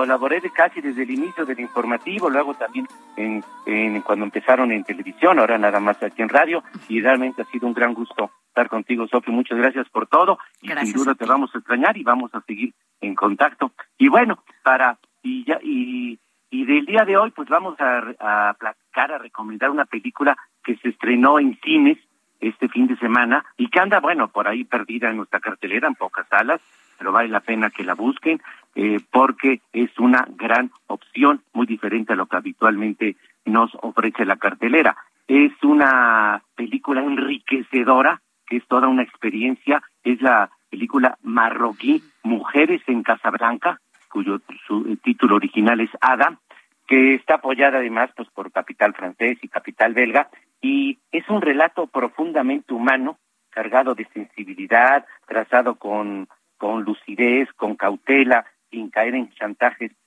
facilones ni sensibilidades. Y es la historia de una joven embarazada que busca, pues afanosamente, trabajo en la ciudad de Casablanca, en Marruecos, bueno, conocida por todos por la memorable, por la fascinante película de los 40 con Humphrey Bogart e Ingrid Bergman. Y bueno, y esta ah, joven que están buscando trabajo, pues recibe una ayuda inicial de otra mujer que vende comida, otra madre soltera, y entre estas dos mujeres eh, vulnerables, solitarias, se va a establecer un, un poderoso vínculo. Es una historia, como decía, muy humana, es un sincero, creíble testimonio de relaciones humanas que además pues muestra la realidad social actual en el mundo árabe y en muchos otros países, una eh, realidad que trazada por los fuertes prejuicios sociales, una profunda marginación de la mujer, del machismo hondamente arraigado en el seno de la sociedad. Y bueno, es una película que en verdad mueve nuestras fibras sensibles, es equilibrada, puntual y está dirigida justamente por otra mujer en su en su ópera prima, es decir, su primera película, que es Marjam Toussani. Y, bueno, hay, hay un final en la película eh, ambiguo e interpretativo para cada espectador, creo que un poco excesivo en esta ambigüedad, pero el, el balance general es muy positivo y vale mucho la pena esta película que estrenaron en cines este fin de semana, Mujeres en Casablanca. Pues es una es una buena una buena opción para este para Sin este duda. fin de semana, mi querido Como Lalo. siempre. ¿No? Así es, pues. sí, Y dice, claro, Estamos como aquí, estamos siempre. aquí con el con el puchero de que ya en la medida que van pasando los últimos minutos, siento que está terminando ya esta edición de fin de semana de domingo 15, ya empiezan a invadirme los sentimientos aquí, mi querido Lalo, espero comprendas. No, bueno, pues sí, yo también. Pero bueno, finalmente sigue en casa, Sofi. Eso sí, eso es lo mejor que, Es que el- nos puede pasar. Es como en las familias, ¿no? Nada más, este, cuando ya crecen los, los niños, pues nada más nos tenemos que cambiar de cuarto, ¿no? Ya no va a pasar ahí estar en el mismo. Entonces, bueno, pues gracias Marín siempre por estos tres años aquí en el Gracias a ti, informativo fin de veras, semana. fue un gran y sin duda seguiré, por supuesto, al pie de la letra, todas, todas tus recomendaciones. Ah, bueno, eso es bueno. Y bueno, muchísimas, muchas felicidades y mucho éxito, Sofi. Gracias. Muy buenos días. Gracias. Gracias, Eduardo. Buen día. Informativo El Heraldo Fin de Semana con Sofía García y Alejandro Sánchez. Síganos. Ya son las nueve de la mañana con 21 minutos, hora del centro de la República, y en este momento estamos recibiendo una llamada sorpresa que hay unas palabras que decirle a mi querida Sofía García. Adelante a esa llamada sorpresa.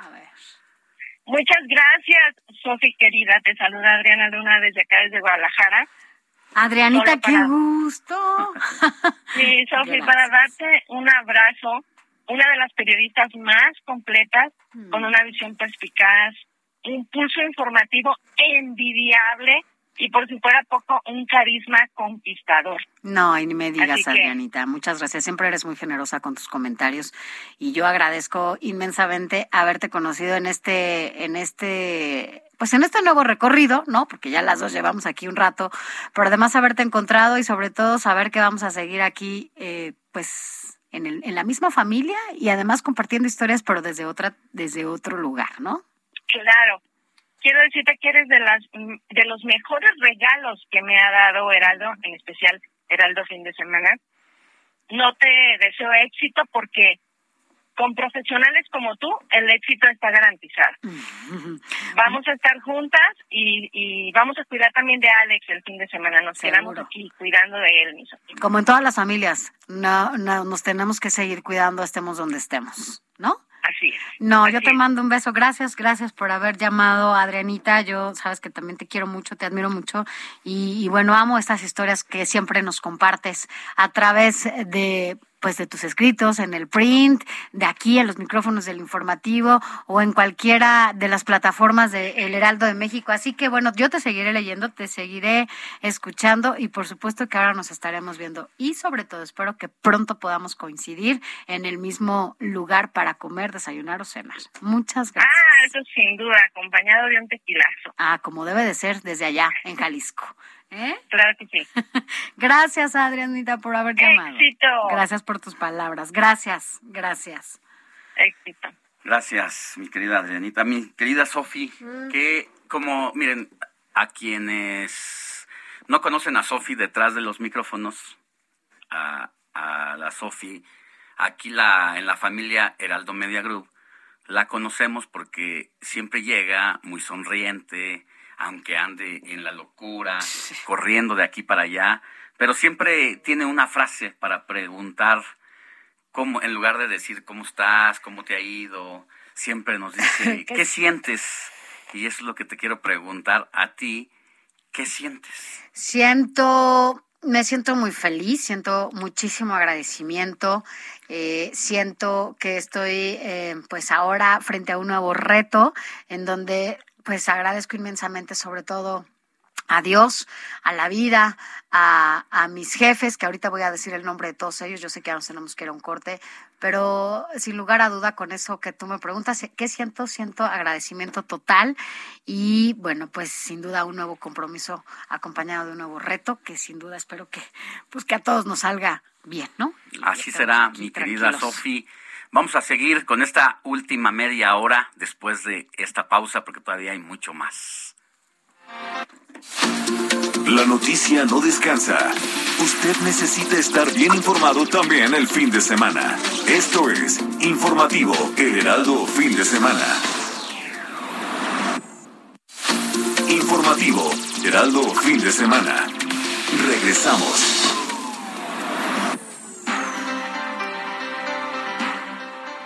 Nueve de la mañana con 30 minutos, hora del centro de la República. Gracias por continuar con nosotros. Mire, platicamos con Ariadna Montiel, quien es la secretaria del Bienestar del gobierno del presidente López Obrador. Es una de las funcionarias de primer nivel más importante del gobierno de la 4T para la transformación propuesta en este sexenio. Los programas sociales son los principales pilares en el objetivo del presidente. Si bien estos están concentrados en diferentes dependencias, la Secretaría a cargo de Montiel lleva el principal peso. Mañana en la edición de nuestro diario impreso, El Heraldo de México, publicaré parte de la entrevista con Ariadna Montiel para conocer de viva voz cómo va la implementación de los programas de apoyo sociales, cuánto dinero se reparte a personas de la tercera edad, a jóvenes que no tenían trabajo, a madres solteras en lo que va de este cuarto año del gobierno de López Obrador. También saber cuáles son los retos, los principales desafíos y si, se va a cumplir el objetivo trazado desde el principio. Pero hoy le presento también parte de una entrevista, de esta entrevista, donde también nos habla de sus pasatiempos, de lo que le gusta hacer, de sus planes y algo más. Escuchemos parte de esta conversación.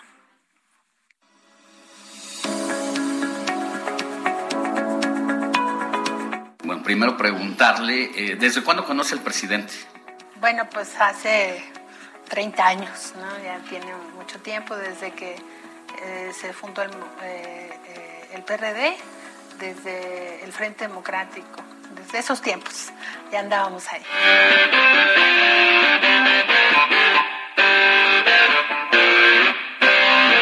¿Cuáles son sus hobbies o su hobby más importante? Escuchar música.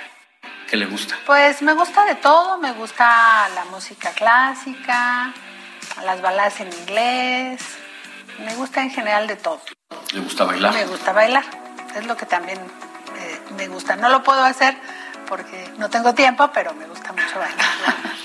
Pero cuando hay una oportunidad se deja llevar. Sí, me, me gusta mucho bailar. ¿Le gusta la cumbia, las... Todo, todo en general.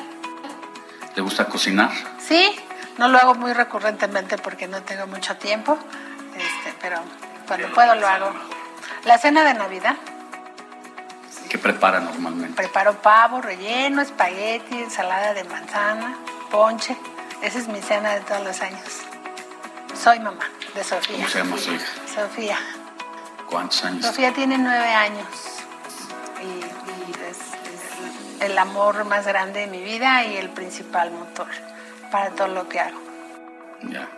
Eh, ¿Algún deporte que le guste, que haya practicado? No, fíjate que para los deportes no soy este, muy buena, pero recién eh, he estado caminando. Me gusta mucho caminar. Correr no, caminar. Me despeja mucho la mente. También es, eh, lo necesito para todo lo que hago. ¿Es espiritual, religiosa, agnóstica, cree en la energía, en esos temas? Pues soy más espiritual. Creo eh, en la bondad de la gente. Creo más en lo que uno trae por dentro. ¿Cuál es su mejor enseñanza y quién ha sido su mejor maestro? Pues yo creo que mi mejor maestro ha sido mi padre. La mejor enseñanza es a trabajar, a ganarse las cosas con trabajo y con honestidad. Creo que pues, se lo debo a él. ¿Le da tiempo de leer otras cosas que no sean informes, que no sea el padrón de los... eh, Muy poco, desgraciadamente, muy poco ya. A veces no tengo tanto tiempo, lo extraño, pero lo voy a, me voy a organizar mejor. y cuando puede leer, normalmente, ¿qué le gusta leer? Fíjate que tengo afección por leer la Constitución, pero no de ahora. Muy clavada en lo que hacen. Y su deporte, pues entonces, a lo mejor la política. Pues sí, a lo mejor sí, porque es un deporte extremo también. sí, no, la verdad es que estoy muy dedicada a esto y, y trato de entender que nos quedan dos años después de una lucha de 30. Entonces, pues aquí, estamos dedicados. ¿Qué le gustaría más? ¿Terminar con el presidente la secretaría que le ha conferido? ¿O pues, a usted le ha ido muy bien en la Ciudad de México cuando ha sido eh, votada en las candidaturas a mayoría relativa? eh, pues ha sido de las mejores. ¿Cuál de los dos escenarios le interesa más? Concluir el gobierno con el presidente López Obrador. Pero si el presidente López Obrador le sugiere o le da alguna otra recomendación, la toma. No creo que eso suceda, porque el presidente no da ese tipo de recomendaciones. El presidente nada más nos da recomendaciones de trabajo. Eh, y yo estoy muy contenta y convencida de que ese es, es este mi lugar con él. Su mejor película. Mm, tengo varias. Me gustan mucho las de Pedro Infante. El cine de oro. El cine de oro. Los tres García me gusta mucho. Muy bien, secretaria. Muchas Al gracias. contrario, gracias a ti.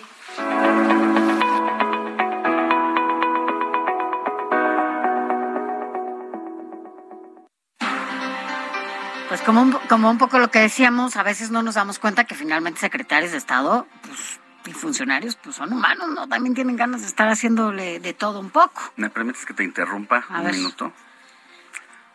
Adelante con la llamada que tenemos también. ¿A quién tenemos allá del otro lado de la línea? Hola, Sofía, Alejandro, Alfredo González. Era para tomar por sorpresa aquí a, totalmente. a Sofi. Yo recordaba que cuando inició este programa de el informativo de fin de semana, yo me reincorporé con Sofi dos emisiones después de que ella arrancara.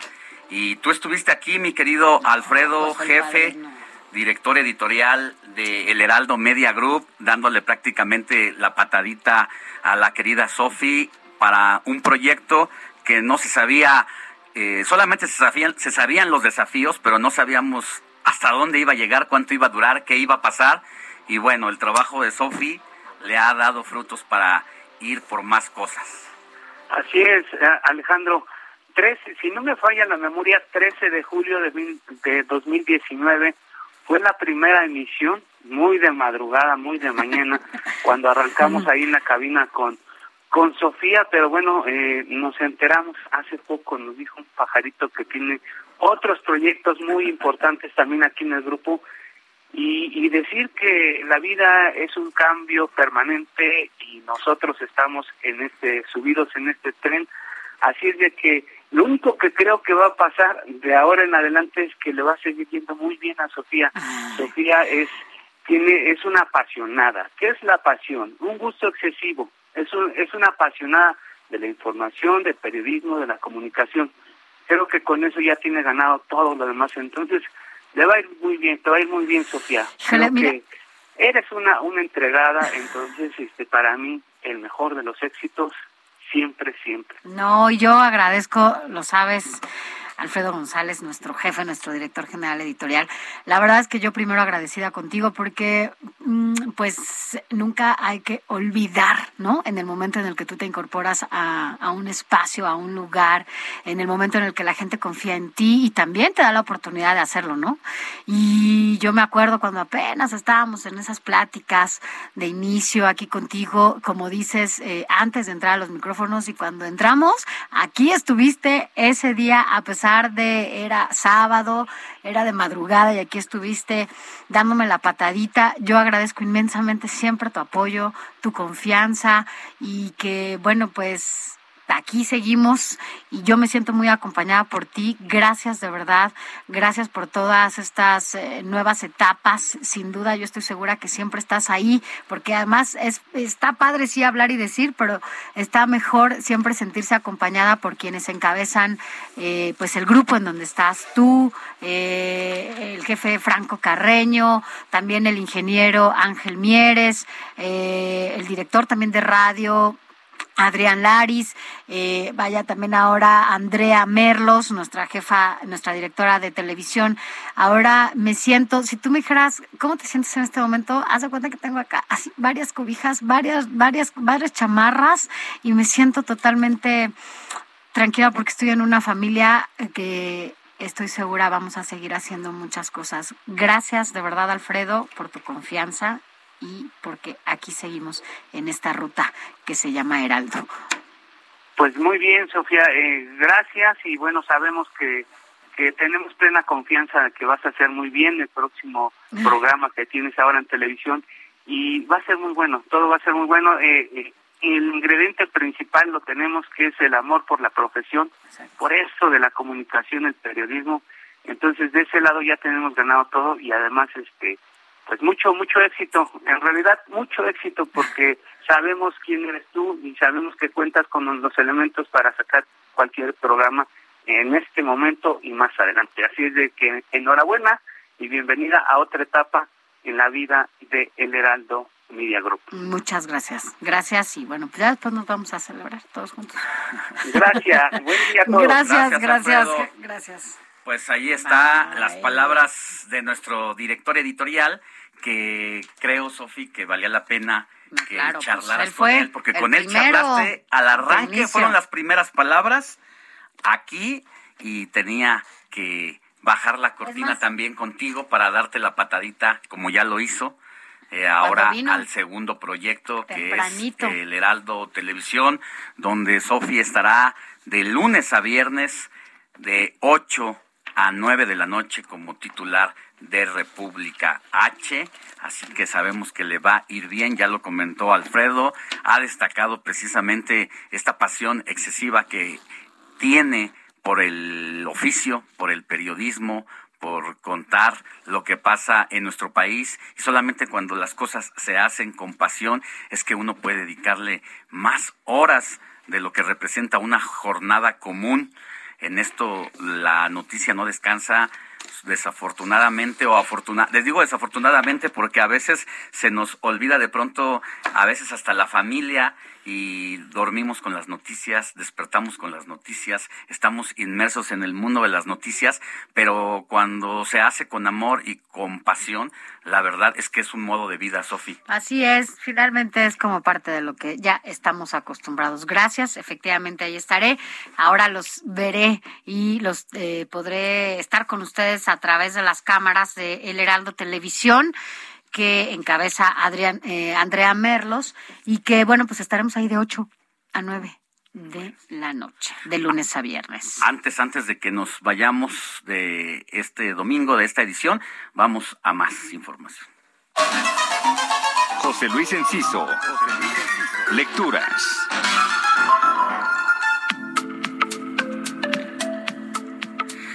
José Luis Enciso, El poeta. el poeta Enciso, quien es poeta, es buena persona, es una persona de verdad muy humilde, muy sensible, pero un experto literario a quien escucha usted aquí todos los fines de semana para decirle dónde debe clavar los ojos y dónde debe de clavarse en estos viajes que da la literatura, mi querido José Luis.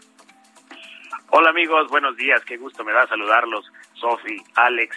Eh, hoy justamente eh, un día especial por varios motivos. El primero de ellos, que es por el que, eh, bueno, el que vamos a basar hoy, hoy la charla, es que se cumplen 10 años de la muerte de Carlos Fuentes, uno de los escritores mexicanos más conocidos eh, e influyentes en el siglo XX, y por ello recordaremos algunos libros para acercarnos a esta figura llena de contrastes, pues como, como cualquier ser humano, ¿no? Y es que Carlos Fuentes fue de esos intelectuales que entendían su papel más allá de la literatura y se clavaban también en política, además de temas de cultura y de arte, pero siempre buscando ser eh, influyentes mediante su explicación del mundo, como lo hacían también Octavio Paz, eh, Carlos Monsiváis, en fin, voces que validaban o condenaban políticas, expresiones artísticas y culturales desde suplementos o revistas, a veces apoyando abiertamente a los regímenes políticos en turno. No olvidemos que Carlos Fuentes fue pues hijo de un diplomático de la administración de Lázaro Cárdenas y el echeverrismo eh, prometía retomar ciertas banderas del cardenismo o esa idea quería dar.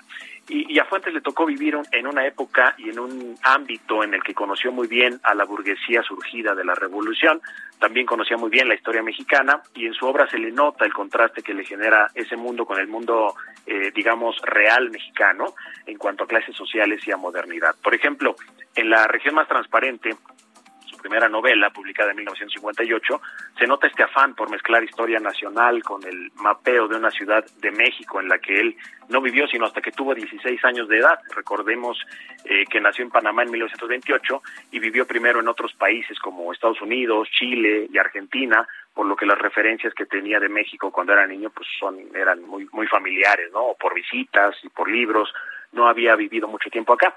Como quiera que sea, es una de las obras fundamentales para ese invento comercial que dio en llamarse el boom latinoamericano, al que pertenecieron animadamente también García Márquez y Vargas Llosa, entre otros escritores. Eh, creo que es el libro fundamental para entender la obra de Fuentes. Otro es La muerte de Artemio Cruz, que también pasa revista al México surgido de la Revolución Mexicana, utilizando como protagonista, y esto es bien interesante, a un viejo revolucionario corrompido que está a punto de morir, una alegoría al sistema político mexicano. Y me atrevo a recomendar uno más por su rareza, me refiero a Aura, una novela muy corta, casi de terror, de ambiente fantasmal, que a los jóvenes suele atraerles mucho. Creo pero que con fue la primera que más me digo que me atrajo así impresionante, justo por lo que dices. Y muy Sí, rápida, suele- de lectura muy rápida. Además, eh, recuerdo que eh, a muchos de nosotros nos la recomendaban en la escuela. la ¿no? escuela, claro. Los, los profes la recomendaban, lo siguen recomendando. Y por cierto, un abrazo al profesorado en su día. Bien lo dice Sofi. Y, y bueno, esa influencia de, de- de literaria de Fuentes no, no, no se quedó ahí, sino que también recordarán que incluso Peña Nieto, cuando le preguntaron en la FIL Guadalajara por sus libros favoritos, citó La silla del águila, que es de Fuentes, pero él se la atribuyó a Enrique, a Enrique Krause. Eh, finalmente quiero hacer mención de un libro que no fue escrito por Carlos Fuentes, sino por su hija Cecilia, llamado Mujer de Papel y publicado por Trilce. Se basa en las memorias de la actriz Rita Macedo, ex esposa de Carlos Fuentes y madre de Cecilia, y en ese libro conocemos parte de la vida y los afanes de este escritor, entre incluso algunas infidelidades y fiestas escandalosas por ahí, que implican a gente del medio artístico y cultural del, del, medio siglo pasado, pero también encontramos un perfil de todo lo que Fuentes tuvo que hacer para llegar a ocupar eh, pues un lugar preponderante en la vida intelectual mexicana. Eh, si queremos acercarnos y revisar la obra de este escritor, toda o casi toda está publicada en Alfaguara y siempre es buen momento para hacerlo.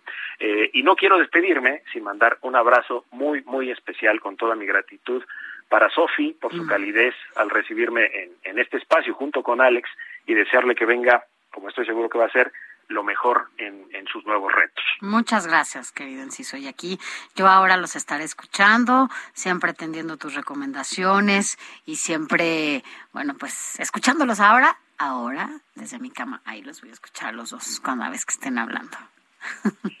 ¿Eh? Y bueno, Y pues veámonos pronto viendo. para que, bueno, por supuesto también agradecerte estos, estos años que has estado con nosotros y siempre desmañanándote con nosotros los domingos. Gracias de verdad también a ti, gracias siempre por, por estar de este lado. Pues un, un gran, gran, gran abrazo, lo mejor para ti y también un gran abrazo a Alex. Que tengan un estupendo domingo. Gracias, querido. Gracias, Tocayo. Nos escuchamos la próxima. Bye. Es que, es que, es que somos tocayos de José. De Josés. Luis Enciso, José Alejandro Los Sánchez. Pepes. Bueno, seguimos con más. Informativo El Heraldo Fin de Semana con Sofía García y Alejandro Sánchez. Síganos. Roberto Martínez, muy buenos días. ¿Qué nos tienes de la jornada deportiva de este fin de semana? Robert, ¿Te caíste? se le cayó la comunicación a mi querido Robert, que pues estuvo muy movido porque ya está el primer semifinalista de esta jornada deportiva. ¿Es Arteaga? ¿Tenemos Arteaga? Ah, no está Roberto Martínez. Es primero eh, José Arteaga. Adelante, José Manuel. Hola Alex, Sofía, ¿cómo están? Buenos días. Muy Los bien, saludo con el gusto de Buenos siempre. Buenos Y pues básicamente para darle un apretón a Sofi, muchas felicidades. Gracias por todo el apoyo. eh, que tengas mucho éxito en este nuevo proyecto que inicias en los próximos días. Eres una profesional y así lo has manifestado, eh, inteligente, brillante, eh, de muy buena forma y este y pues muchas felicidades, Sofi. Quise pedir apoyo para sumarme ahí con ustedes a, a la felicitación. Gracias. Y, este, y desearte todo el éxito. Muchas gracias y mira que nos vamos a ver, nos vamos a ver porque de que seguimos juntos, seguimos juntos y aquí nos vemos, mira, nos vemos entre semana en los pasillos de del Heraldo Media Group y aquí ahora estaremos, ahora sí, de, bueno, ya de lunes a viernes ya estábamos, ¿verdad? Pero ahora nos veremos más. Como siempre, muchas gracias, Josema, y siempre también por, por tus colaboraciones y bueno, pues yo te seguiré leyendo, eso sí, todos los días. Gracias, Ahí José estamos, una- Manuel. Abrazo. Un abrazo a ambos, por favor. Gracias, gracias por hablar. Bueno, como Sofi está aquí muy apapachada por toda la familia El del Heraldo. Heraldo Media Group, por los amigos y también tenemos otra llamadita especial para Sofi García. Adelante. Bueno, bueno, ¿Sí? Muchachos, ¿cómo están? Buenos días, hace mucho no les escuchaba. Esa voz, esa voz me suena desde allá, desde Desde el- desde el más Gua- allá. desde Guadalajara, Guadalajara. Ja- Katy, o sea, no, no tan no tan salido de la ciudad, pero más o menos. ¿Sabes que te pareces, te- se parece mucho tu voz a, a- a un amigo que tenemos que se llama José Luis Valencia? Si los dos se pueden hablar, yo creo que son iguales. Pero bueno, mi Ah, ¿qué querido? Caloca, hablando de familia, exactamente. Sofi, Alex, ¿cómo están? Muy buenos días. Pues me da muchísimo gusto saludarlos y Sofi, pues uniéndome a, las felicitaciones, a los abrazos a distancia por esta nueva eh, etapa que estás viviendo profesionalmente, la cual de verdad me da mucho orgullo ya en redes que lo externé, pero pues obviamente ahora que se da la oportunidad un poco más directo, pues agradecerte también Alex todo el apoyo indudablemente que siempre me han dado, estoy eternamente agradecido con ustedes y pues a los que obran bien les va bien y mira Sofi, una gran oportunidad que te acaba de llegar, te lo mereces indudablemente y eres una persona extraordinaria Sofi. gracias querido Caloca por este, por estar acá y por que además mira que estuviste casi los tres años acá con nosotros, yo, yo lo agradezco muchísimo y bueno, pues ahora yo también te sigo, te leo y demás. Gracias por haber estado aquí, gracias por tu llamada, gracias por los buenos deseos. Yo también deseo lo mismo para ti. Te mando un abrazo. Muchísimas gracias Sofi, Alex también un abrazote y, y aquí andamos. Gracias, mi querido Gracias. Adrián, te mandamos un abrazo fuerte. Gracias igualmente. Gracias. Ahora sí, vámonos con nuestro querido Roberto Martínez, que le queda poquito tiempo, pero aquí está. Adelante, Robert.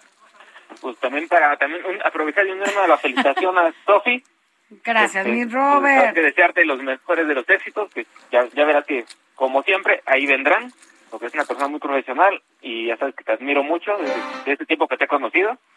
Y pues, este programa te extrañará mucho porque ya no será lo mismo, pero seguiremos echándole ganas y recordándote todos los fines de semana, Sofi. Yo también los voy a extrañar. Además, cuando vea muchísimo. los partidos de Pumas o de Querétaro, me voy a acordar de ti. Ándale, eh, ahora sí podemos ir al estadio. Fíjate, nos vamos al estadio a ver ahí a Querétaro o a los Pumas y a tu América. Mi Robert, ya nos ganó el tiempo, pero bien nada más decir quiénes son los que han pasado a la semifinal. Pues el día de ayer pasó el América con un resultado global de 4-3 en un partido muy polémico por el arbitraje. También Pachuca dio el resultado esperado, que Héctor ha de estar muy contento. Se llevó el partido por 5 5-4 en el global. Pero le costó, le costó. Le costó porque San Luis estaba sorprendiendo. Y hoy tenemos el clásico está allá en Guadalajara, Atlas contra Chivas. Ya. Y también juega Tigres contra Cruz Azul. Bueno, Bueno, pues gracias, mi Robert. Nos escuchamos. gracias. Pues miren, yo aquí me estoy Cediendo los despidiendo. micrófonos. de los micrófonos. La verdad es que vienen, ya entraron los de amigos de periodismo de emergencia, Arturo Hiroshi. dejamos venir Pero Para despedirnos, para despedirnos. Mejor hay que despedir Oye, a Sofi lo- los voy a extrañar. Sí. Yo ahora, ¿qué voy a hacer? Mi Sofi, a- primero decirte la verdad es que ha sido un honor que hayas estado conmigo y yo contigo también. Eh, me sentí muy arropado todo este tiempo. Esa silla que dejas por esta No. ocasión nada más vacía, Nada más por un ratito, trataré ¿eh? de llenarla, No. de representarla dignamente. Y ha sido Gracias un placer a ti, estar Alex. contigo. Gracias. Arturo. Gracias. No, pues lo mismo, ¿qué te puedo decir? Este, creo que Sofi eh, no solo como profesional es una gran profesional, sino que también pues eh, eh, fomentaba mucho la convivencia entre nosotros acá en el espacio. Ahora se van a y eso se agradece bastante, Sofi. Sí, te vamos a extrañar mucho. No, yo a ustedes también. La verdad es que gracias. No crean que se van a deshacer de mí. Voy a venir por ustedes. Nos vamos a ir a desayunar. No, pero a lo mejor como ya eres de tele ya no nos quieres hablar. Ay, no. Ya, ya no cantamos los temas, pero aquí escúchenlos. Nos- Sofi, mi Sofi querida. Gracias, gracias, Lo mejor de los éxitos para Lo ti. mejor. Gracias Te también voy a para ti. extrañar. Yo también. Ha sido un Yo placer. también. Gracias. Hasta Gracias, la Alex. próxima. Gracias.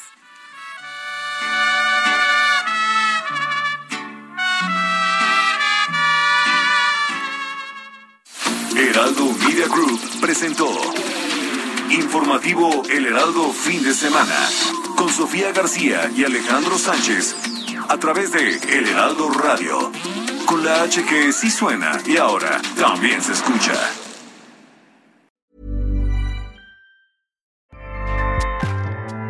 ACAST powers the world's best podcasts. Here's a show that we recommend.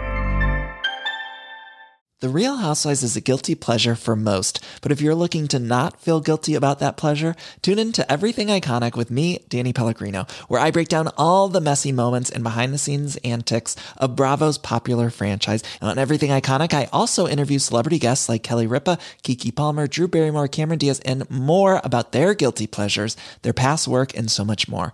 So if you're pop culture obsessed and find yourself watching way too much reality TV like me, tune in to Everything Iconic with Danny Pellegrino wherever you listen to podcasts. ACAST helps creators launch, grow, and monetize their podcasts everywhere. ACAST.com.